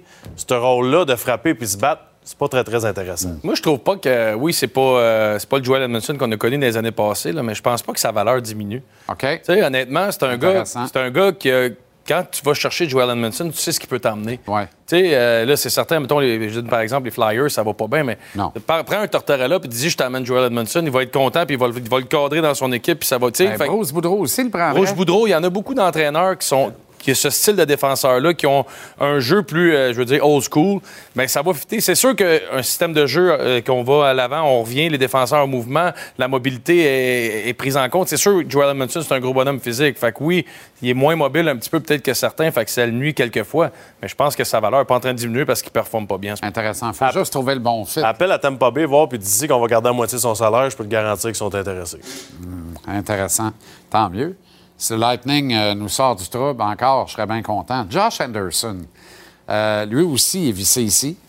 euh, parce que beaucoup d'années de contrat, quatre autres après l'actuelle saison. C'en est un autre que j'amène, le style et les schémas ont mise. On est axé sur la créativité, l'intelligence au jeu, le déploiement des habiletés individuelles. Est-ce que ça convient bien à un cheval vapeur comme ça sur le flanc droit? Pour moi, Anderson, puis je l'avais dit, je pense ici l'an passé, c'était l'an passé la transaction qui était parfaite pour lui. Sa valeur était au top. Mais encore une fois, un peu comme euh, Joel Edmondson, on sait c'est quoi Josh Anderson, on sait ce qu'il peut nous emmener, puis on sait ce qu'il a déjà fait. Puis en ce moment, c'est pas facile, il réussit pas à cadrer dans n'importe quel rôle. Je pense qu'une équipe qui aspire à la Coupe Stanley, c'est un joueur qui se donne une fenêtre d'un an, deux ans. C'est un, un- un Josh Anderson peut être intéressant, même si ton son contrat est à long terme. C'est un gars qui a quand même, il est quand même encore dans la fleur de l'âge. Il faut pas penser Oui. que c'est un vieux. Là. Il est encore capable de donner de bonnes saisons. Absolument. Présentement, c'est plus difficile pour lui avec les Canadiens. Le système de jeu, son IQ ne suit pas. C'est pas compliqué, son IQ ça. suit pas. Puis encore une fois, c'est un peu comme on a dit d'Edmondson. Il y a des styles de jeu, puis il y a des coéquipiers qui vont faire en sorte qu'il va mieux paraître, un peu comme à Columbus. là. Columbus, mets ça dans le fond, frappe, vas-y, puis va au net. Parfait pour lui. Exactement ça. Fait qu'il faut juste trouver un danseur que ce style de jeu-là. Il est vraiment mal pris. Sais, il est trop talentueux pour jouer sur le troisième, quatrième trio. Exact. Il est pas assez vite pour prendre ses décisions pour jouer sur le premier, deuxième trio. Fait que Exact. tu, tu le mets où? Sais, il est, il est mal Ben, pris, le gars. là. Alors, tu le mets sur un deuxième trio dans une équipe qui est moins demandante, justement, puis qui pratique un style plus dump and chase, justement. Mets ça en arrière des défenseurs, descend, frappe, puis converge vers le filet. faut qu'il soit ça. le complément à un duo qui contrôle la rondelle. Lui, tu lui dis frappe, fais-nous de l'espace, va au filet. On va, trouver, on va trouver ta palette. Encore là, je suis pas sûr qu'il va faire, qu'il va frapper puis qu'il va aller au filet. Ben, c'est un, C'est un un autre point intéressant parce qu'il ne l'a pas fait avec régularité Ouais. quand il a joué avec Suzuki et Caulfield. Puis s'il se demande pourquoi c'est pas lui qui joue avec eux autres, puis c'est Doc, mais la raison est là. C'est qu'il l'a pas fait, justement. Fait que- Bien dit, ça. Son plus gros défaut pour moi, c'est quand il n'a pas le puck, il ne va pas aider le porteur. Il est jamais en position d'avoir une petite passe courte, des petits jeux. L'espace restreint, là, il l'a pas du tout. Mais est-ce qu'il comprend comment faire ça? Je pense pas. Ça, c'est un autre problème. Ça va bien, ces affaires. Il y a une bonne shot, pense. Elle est bonne. Merci les boys. Excellente soirée. Bon match euh, ce soir à notre antenne et bon après-match avec Dave et Lee ensuite. La Claude, la Claude, la Claude. L'ADN du sport.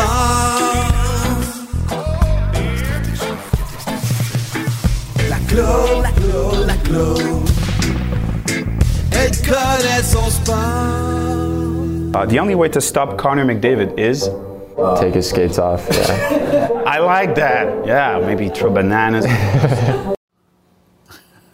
Ça, là? Ça, ben, ça a le mérite d'être clair. Bonjour, Jean-Charles. Bonjour, Claude. Écoute, ça, au- ce qu'on appelle le car wash, ça, au début de chaque année, il y a toujours Mhm. les stars de la plupart des équipes qui sont envoyées au début de la saison. Puis tous les médias partout en Amérique du Nord peuvent leur poser les questions. Puis ça, c'est une question qui avait été posée à tous les joueurs.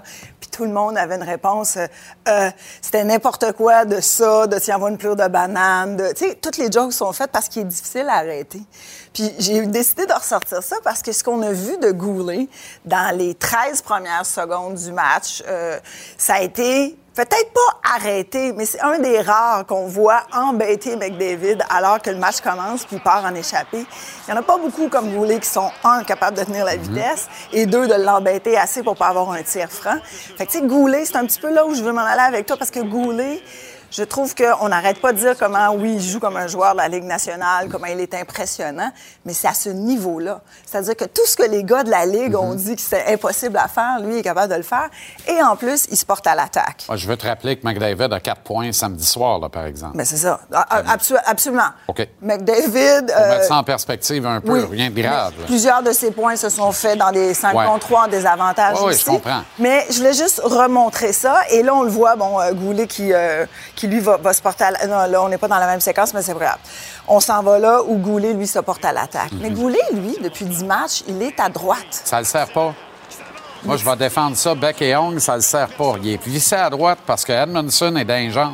Oui, t'as raison. Maintient mon point. Mais ce Goulet, mets-moi ça à gauche, puis laisse-le à gauche. Je sais pas ce qu'on veut lui apprendre à droite. Ben, ça ne le sert pas. à, lui apprendre à avoir un, un outil plus dans son coffre d'outils. Parce qu'un gars qui est capable de faire les deux positions, ça va Hmm. C'est sûr. devenir. Donc, pour sûr. son développement, moi, je trouve ça important. Et c'est pas comme s'il fait mal. Il fait toujours très bien chaque soir. C'est plus dur, par contre, pour Harris. C'est vrai. Encore ce soir, il Ouais. va se retrouver à droite. Puis, je suis allée voir juste avant de rentrer en onde. Harris, ça va être son dixième match. Euh, Dans les dix derniers c'est-à-dire, ça va être son quatrième sur la route.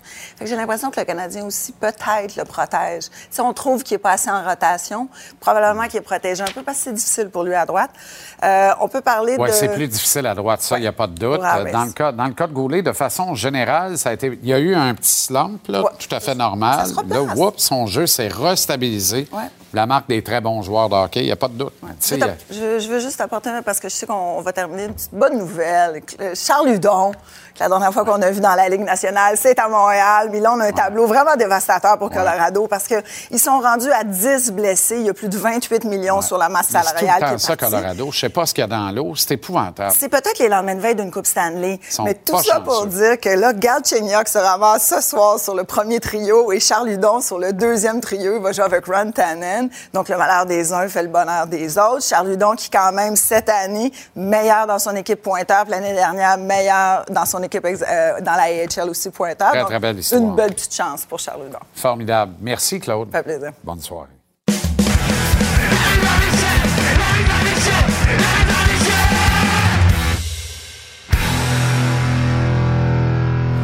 Et on retrouve Renaud Lavoie à la mise en échec. Comment ça va, Renaud? Ça va très bien, Jean-Charles. Merci de t'en informer. Encore une fois, j'écoute ton émission depuis le début. Toi, tu es en pleine forme. Tu as passé un beau week-end, j'en suis convaincu. Je suis dans une forme à ravir. J'ai fait des noisettes. Faut en faire. Le Canadien joue sur le chiffre de nuit cette semaine. Oui, je sais. Oui. Faut être obligé de faire un petit dodo tantôt. Je t'entendais dis- Michel. absolument, absolument. J'accumule les nappes. Euh, David Savard va manquer aux Canadiens quand même. Euh, mais as-tu des détails Ah, ben. sur la, la durée de l'absence potentielle? Ça commence toujours tranquille, retrait de l'alignement. Puis là, après, comment c'est arrivé, cette blessure-là? Toi, tu sais toujours comment c'est arrivé, Bon. blessure. On va, on va attendre. Je vais répondre à ta première question avant qu'on voit les images. Euh, c'est sûr qu'il ne jouera pas demain soir non plus. Donc, ce soir, ne joue pas demain non plus. Par la suite, il doit retourner à Montréal avec le reste de l'équipe mercredi. On va passer des examens approfondis à ce moment-là pour voir euh, si la blessure est plus sérieuse que prévu ou non. Donc, il n'y a personne chez le Canadien ou encore, euh, euh, euh, comme David Savard, ne sait pas combien de temps il va être absent. Souhaitons-le souhaitons le moins longtemps possible. il y a une chose par contre, moi, je sais que ce gars-là s'est blessé, je te dirais, en deuxième période, là.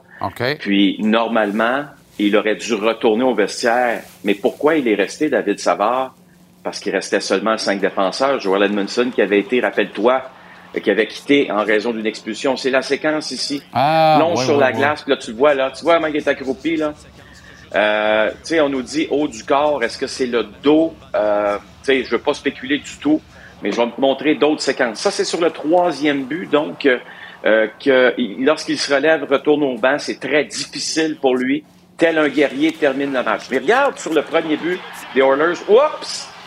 Sur le but, sur la même séquence, il y a un joueur des Oilers qui lui tombe directement dans le bas du dos. Continuez par la suite. Moi, à ce moment-là, j'en ai pas fait de cas. J'étais en T2 banc, j'en ai pas fait de cas. Je suis obligé d'en faire un cas, évidemment, après le but numéro 3.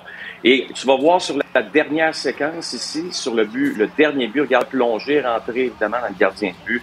Euh, tu voyais que euh, lorsqu'il s'est relevé aussi, il était en douleur. Moi, je salue surtout le courage de David Savard, qui s'est dit, si je quitte en début de deuxième, ben, on joue avec quatre défenseurs pour le reste de l'équipe, pour le reste du match. Et lui, il s'est dit, moi, je ne ferai pas ça à mes coéquipiers, je vais donner tout ce que j'ai à donner. Mais je peux te dire qu'après la rencontre, euh, c'était très difficile pour lui. Il était un des, derniers joueurs à, à sauter dans l'autobus. Euh, donc, je, je ne suis pas du tout surpris de son absence. Et comme tu l'as mentionné en ouverture, oui, ça va faire mal, Jean-Charles, de, de perdre ce gars-là, parce que, comme dit si bien Martin Saint-Louis, il prend soin de l'équipe. Il prend soin de l'équipe, c'est de bloquer des lancers. Euh, Marc-André disait deuxième dans la Ligue nationale à ce chapitre. Euh, là, lui n'est plus là. Bref, il va falloir, il va falloir qu'il y en ait qui prennent les, les, les bouchées doubles, là, ça c'est sûr. Pas l'impression que. Pas sûr, en tout cas, qu'il va jouer même samedi contre les Kings de Los Angeles, David. Mais là, voilà. Parce que visiblement mal à l'aise, visiblement embêté.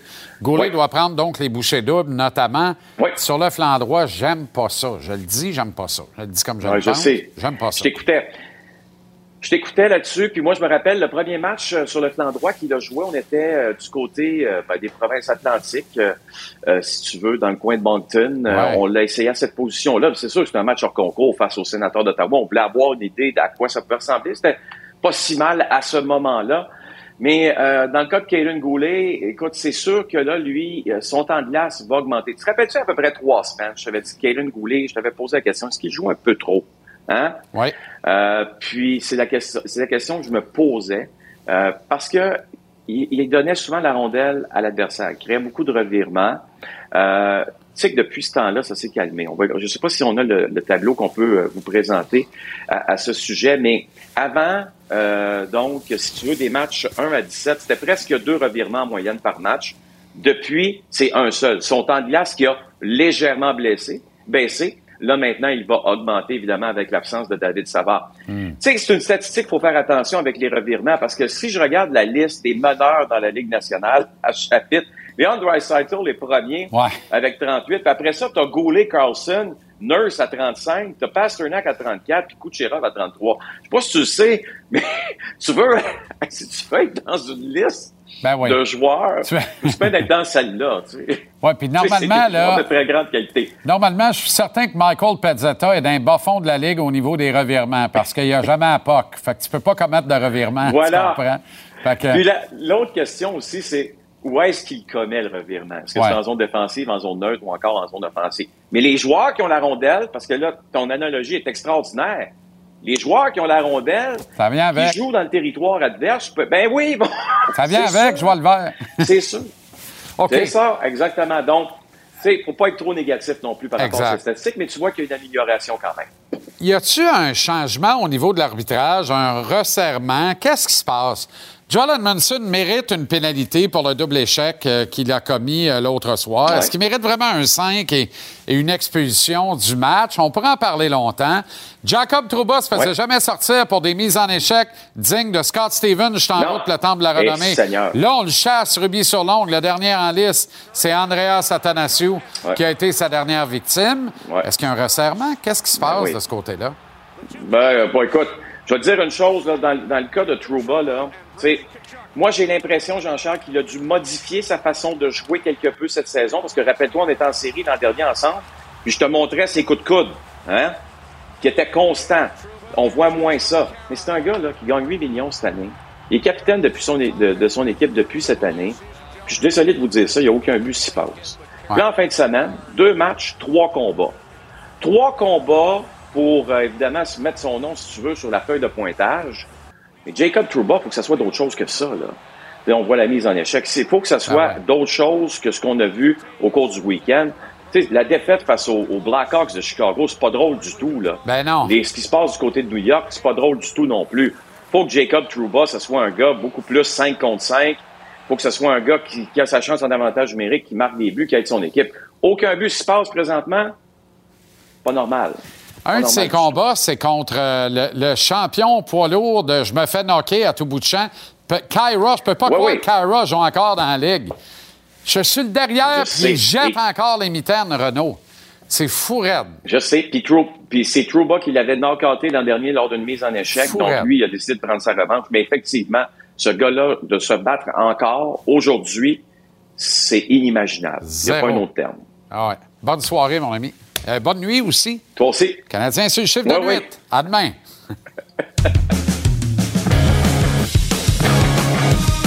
Capital Hockey. En direct de Québec City. Il a soulevé la Coupe Stanley. Philippe Boucher. Comment ça va, le grand fil? Très bien, merci, toi. Un mot, oui, très bien. Un mot sur Trouba, justement. Hey, c'est pas la saison escomptée à Madison Square Garden, hein? Ben, c'est ce qu'on veut faire à Montréal. On n'arrête pas de parler du plan des Rangers de New York, mais des fois, il y a du sable dans l'engrenage. Hein, c'est ce qu'on voit présentement. On a repêché tôt, on a aussi des agents libres, ça fonctionne pas tout le temps. On a une bonne équipe là-bas. Le capitaine essaie de se lever. Il n'y a pas beaucoup de manières que Jacob Trouba peut passer un message à ses coéquipiers, à part d'être physique. Il le fait présentement. David Savard, lourde perte pour le Canadien, Phil. Oui.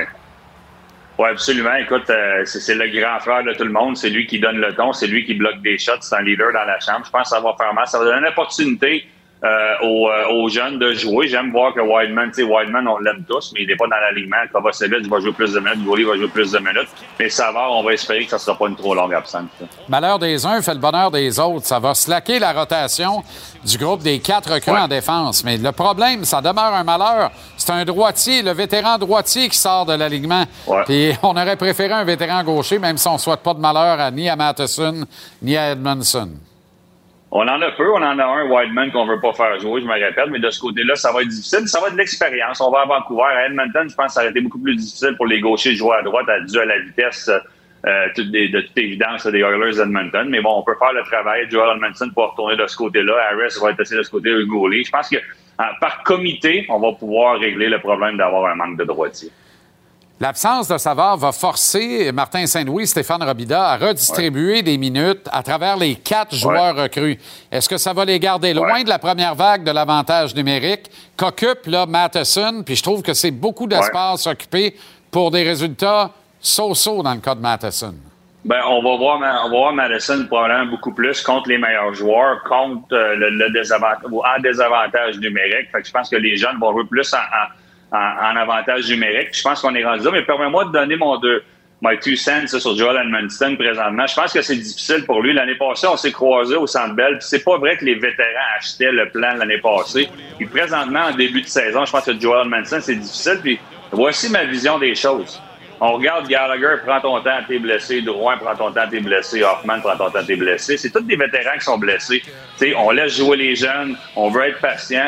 Et est-ce que Joel Edmondson veut vraiment faire partie de ça? Moi, c'est ma question. Joel Edmondson va se devoir de jouer mieux que ça s'il veut aller à Tampa Bay, comme on a parlé un petit peu plus tôt. Je pense c'est Max qui nous parlait de ça, qui aurait de l'intérêt, ou d'autres équipes qui ont des visées, peut-être retourner à Saint-Louis ou peu importe. Mais Joel Edmondson se doit de mieux jouer ça. Mais est-ce que lui achète ça? Est-ce que lui veut faire partie de ça? Est-ce que lui trouve ça difficile de voir les vétérans se faire tasser? Je dis pas qu'ils sont pas blessés, mais prends ton temps. Manque-en une de, une de plus, deux de plus, on va faire jouer nos jeunes. C'est ce qu'on fait. C'est la bonne décision à prendre chez le Canadien de Montréal présentement dans la situation actuelle. Mais est-ce qu'un un vétéran veut faire ça? Moi, je suis pas certain, puis je commence à en douter que Joel Edmondson est heureux à Montréal. je suis tellement d'accord avec toi. Énigmatique, mais Canucks en terminant. Une équipe qui a de très bons jeunes talents. Puis la saison n'est pas perdue. Là, à quelques points du huitième rang donnant accès aux séries éliminatoires dans l'Association de l'Ouest. Mais est-ce que Besser va partir, un gars dans fleur de l'âge qui ne va pas au bout de ce contrat-là? Il y a des choses qui m'échappent. là comme plusieurs bonnes jeunes équipes dans la Ligue nationale, puis il y en a d'autres, on manque de culture et de structure. C'est exactement ce qu'on veut établir à Montréal parce que c'est la meilleure manière de passer à autre chose. À Vancouver, on n'est pas capable de le faire On écoute P.O. Joseph que tu as vu à Drummondville. Il est en entrevue au retour de la pause. Puis on se parle demain, Phil. Merci infiniment. Salut ses parents qui sont sûrement à l'écoute. Formidable.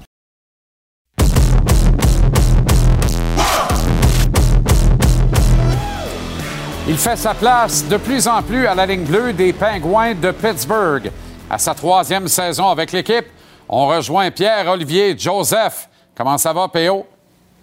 Salut, ça va bien, toi? Très bien. Merci d'être là avec nous ce soir pour terminer l'émission. D'abord, euh, évidemment, euh, les plus récentes nouvelles, si possible pour toi, de nous en partager quelques-unes concernant celui qui est un peu ton mentor à la ligne bleue chez les Pingouins, Christopher Letemps, après cet accident vasculaire cérébral, un deuxième dans son cas, subi la semaine dernière. Ouais, non, c'est sûr que c'est jamais le fun, euh, c'est jamais plaisant de voir un coéquipier tomber comme ça. Je pense que Chris est une personne mentalement vraiment bonne, en espérant qu'il prenne bien soin de sa santé comme ça, mais euh, comme j'ai dit ici, je pense qu'il y a beaucoup de euh, beaucoup de ces situations-là que je trouve que des fois c'est important qu'ils gardent leur, leur intimité. Puis euh, surtout quand en vivant chez lui, j'essaie de plus en plus de, faire attention à ce que je dis. Puis je pense que ces, ces genres de choses-là sont vraiment importantes à garder dans la maison puis garder à l'intérieur d'une famille. Je comprends. C'est très, très, très de bonne loi de ta, de, de ta part de faire ça. Donc, on se rabat sur les nouvelles euh, communiquées euh, euh, par Chris lui-même à Renaud Lavoie la semaine dernière, qui étaient quand même des nouvelles positives dans les circonstances. Sur le plan collectif, dans le cadre de l'équipe PO, est-ce que tu n'as pas l'impression que vous vous êtes un peu regroupés autour de ce, de ce malheur qui s'est abattu sur Chris? Oui, non, absolument. Je pense que je pense que quand il y a quelque chose comme ça qui arrive dans un membre de ton équipe, euh, les gars, ils se supportent. Le gars, il veut travailler un peu plus pour euh, pour la personne concernée. Alors, euh, surtout dans une organisation comme ça où Chris est, il est d'une ampleur extrême. Je pense que c'est le fun de voir les gars se rallier puis travailler le plus fort possible pour pour essayer de, combler le, manque de, ce joueur ce joueur talentueux là. On n'est jamais vraiment arrivé nulle part dans ce business du hockey, mais quand même, euh, il faut admettre qu'à plus de 17 minutes de temps d'utilisation, après 21 matchs dans ton cas cette saison, euh, tu sembles trouver ton ciel de plus en plus dans la brigade des Pingouins. Oui, je pense que ça, va de mieux en mieux, mais euh, je pense que ça a été le, message au camp d'entraînement, comment on peut s'améliorer à chaque jour. D'être avec ces joueurs-là sur la patinoire, je pense que ça l'aide à chaque jour aussi. Là s'entend que les gars ils vont pas à moitié euh, euh, quand c'est le temps de compétitionner même en pratique. Euh, c'est le fun de, grandir avec ces joueurs-là. je pense que c'est facile à dire en disant au début de l'année que il y a tellement des belles personnes l'entour de moi, mais quand je le vis, c'est encore meilleur. Puis c'est le fun, c'est le fun de voir que, que j'embarque de plus en plus dans le bateau. Aux médias locaux, tu as dit dans les dernières heures, PO, n'essaie pas d'être un héros, n'essaie pas de sauver le monde. c'est une belle prose, dans le fond, pour dire essentiellement contrôle ce que tu peux contrôler, puis garde ta game simple, non? Oui, absolument. Je pense que euh, des fois, on oublie que les petits détails, euh, c'est les plus importants. Alors, euh, surtout dans un, dans un moment où il manque un, joueur comme Chris, c'est pas le pas le moment d'essayer d'aller faire d'être quelqu'un d'autre que, ta personne sur la patinoire. Je pense que c'est plus c'est plus ça que je voulais dire par être le super héros. Mais ouais, je pense que garder les jeux simples a été un bon plan depuis le début de l'année. Je pense que c'est comme ça que tu comptes euh, tu augmentes ta confiance, puis euh, c'est après ça que tu peux euh, sortir un peu plus de, ton, skill dans ta game. La direction des Pingouins a fait un énoncé, hein, un statement important l'été dernier avec les resignatures d'Evgeny Malkin, Gino et de Chris Letang, comme pour conserver intact le fameux trio de la constellation des Coupes Stanley à Pittsburgh. Est-ce que tu sens ces trois gars-là engagés encore euh, euh, sur le sentier de la Coupe Stanley? Moi, j'ai l'impression, quand je les regarde évoluer, ils y croient fermement, encore une fois. Euh, c'est fou à quel point ils, ont encore la même mentalité par rapport à, chaque game qui entre, dans les pratiques, dans les workouts. ils ont encore la mentalité de, gagnant, puis ça me fait capoter après autant de temps ensemble. C'est le fun de voir le trio tout le temps avec leur inside joke. Puis tu vois à quel point ça fait longtemps qu'ils jouent ensemble. Fait, je pense que ça nous donne aussi un peu d'énergie en, tant que, teammate de, voir que ces trois gars-là veulent encore autant gagner que, que là, 17 ans quand on rentre dans la ligue. As-tu l'impression qu'un garçon brillant, observateur comme toi, juste de regarder ces gars-là, de les côtoyer tous les jours, ça te rend meilleur? Ah oui, absolument. Puis, euh, tu sais, pas juste sur la patinoire, je pense à l'extérieur aussi. Euh, je pense qu'il y a des modèles euh, incroyables dans ce locker room-là, pas juste ces trois-là. Euh, je pense qu'en partant avec ces trois-là, c'est difficile d'avoir du monde que, que tu sais pas côtoyer alentour d'eux. Fait euh, tout le monde est vraiment euh, très, très, très, le fun à, côtoyer. Puis, euh, comme tu dis, juste en les regardant, c'est comme ça que j'apprends aussi. Un mot sur la parité de la Ligue nationale, PO, parce qu'on sent les pingouins engagés et dans le mix. Il y a plusieurs observateurs, autres experts sur le plateau ici qui souvent n'hésitent pas à dire cette équipe-là pourrait être une menace. Il faudra voir comment on va bouger à la date limite des transactions. Mais fort à parier que cette équipe-là va être une menace et va être en série éliminatoire puis rendu là pourrait faire du dommage. Cette fameuse parité euh, euh, qui, est, décriée par de moins en moins de monde sert bien la cause du beau gros hockey où à chaque saison, on n'a pas de... On n'a pas vraiment de certitude quant à l'identité du potentiel champion de la Coupe Stanley. Ouais, non, c'est sûr. Surtout en début de saison comme ça. Euh, je pense que euh, on voit que les, euh, les Devils font super bien en ce moment. Fait, euh, on sait jamais, euh, on sait jamais les équipes qui vont sortir d'une année, d'une année précédente un, peu moins bonne, mais c'est le fun. Je pense c'est beau la compétition qui est à l'intérieur de, cette ligue-là. Il n'y a jamais aucune game qui est facile. tu peux jamais rentrer dans une game en disant que ce soir ça va être une victoire assurée. Fait, c'est, le fun de la, compétition que les, les, équipes ont entre, ont entre les uns et les autres. Puis euh, je pense que je pense pas que euh, on, on, pense vraiment aux séries en ce moment. Je pense qu'on on y va vraiment une game à la fois, comme je pense au mal toutes les équipes de la nationale. Fait, euh, oui, on voit que, qu'on est déjà en décembre, mais il y a encore beaucoup beaucoup de hockey en avant nous autres. Fait, je pense qu'on a encore beaucoup de temps de, de s'améliorer en tant qu'équipe aussi. En terminant, PO, tu es un méga fan de tennis. Est-ce que tu as pu suivre du coin de l'œil en parallèle les exploits de Félix à la Coupe Davis?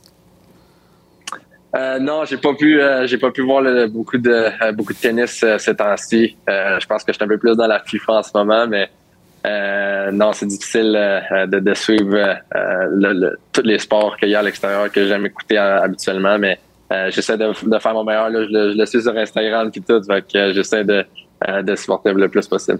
Qui va gagner la Coupe du Monde selon toi, puisque tu regardes la FIFA? Là? Moi, moi j'ai prédicté, j'ai prédicté euh, euh, la France euh, malgré leur, leur, leur, blessure, mais ça, va être une belle, une belle finale, d'après moi, là, avec les équipes qui restent. Je pense que c'est un excellent choix. On est d'accord. Allez, les Bleus. Merci infiniment, Pierre-Olivier Joseph. Bonne continuation. Au plaisir de te reparler bientôt. Merci beaucoup de m'avoir vu. Salutations.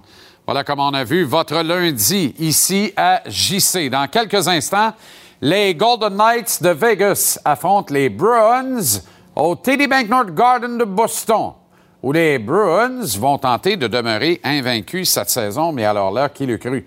L'après-match LNH avec Dave Ely va suivre en fin de soirée.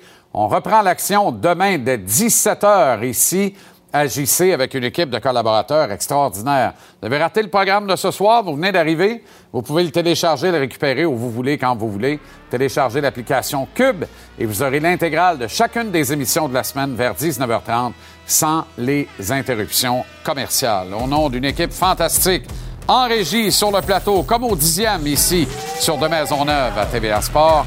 Merci à vous d'avoir été là. Nous ne sommes rien sans vous, nous le savons, et j'espère que vous le savez aussi. Vous avez toute votre importance dans notre quotidien de bonheur avec vous. Bonne soirée de sport et à demain 17h pour un autre JC.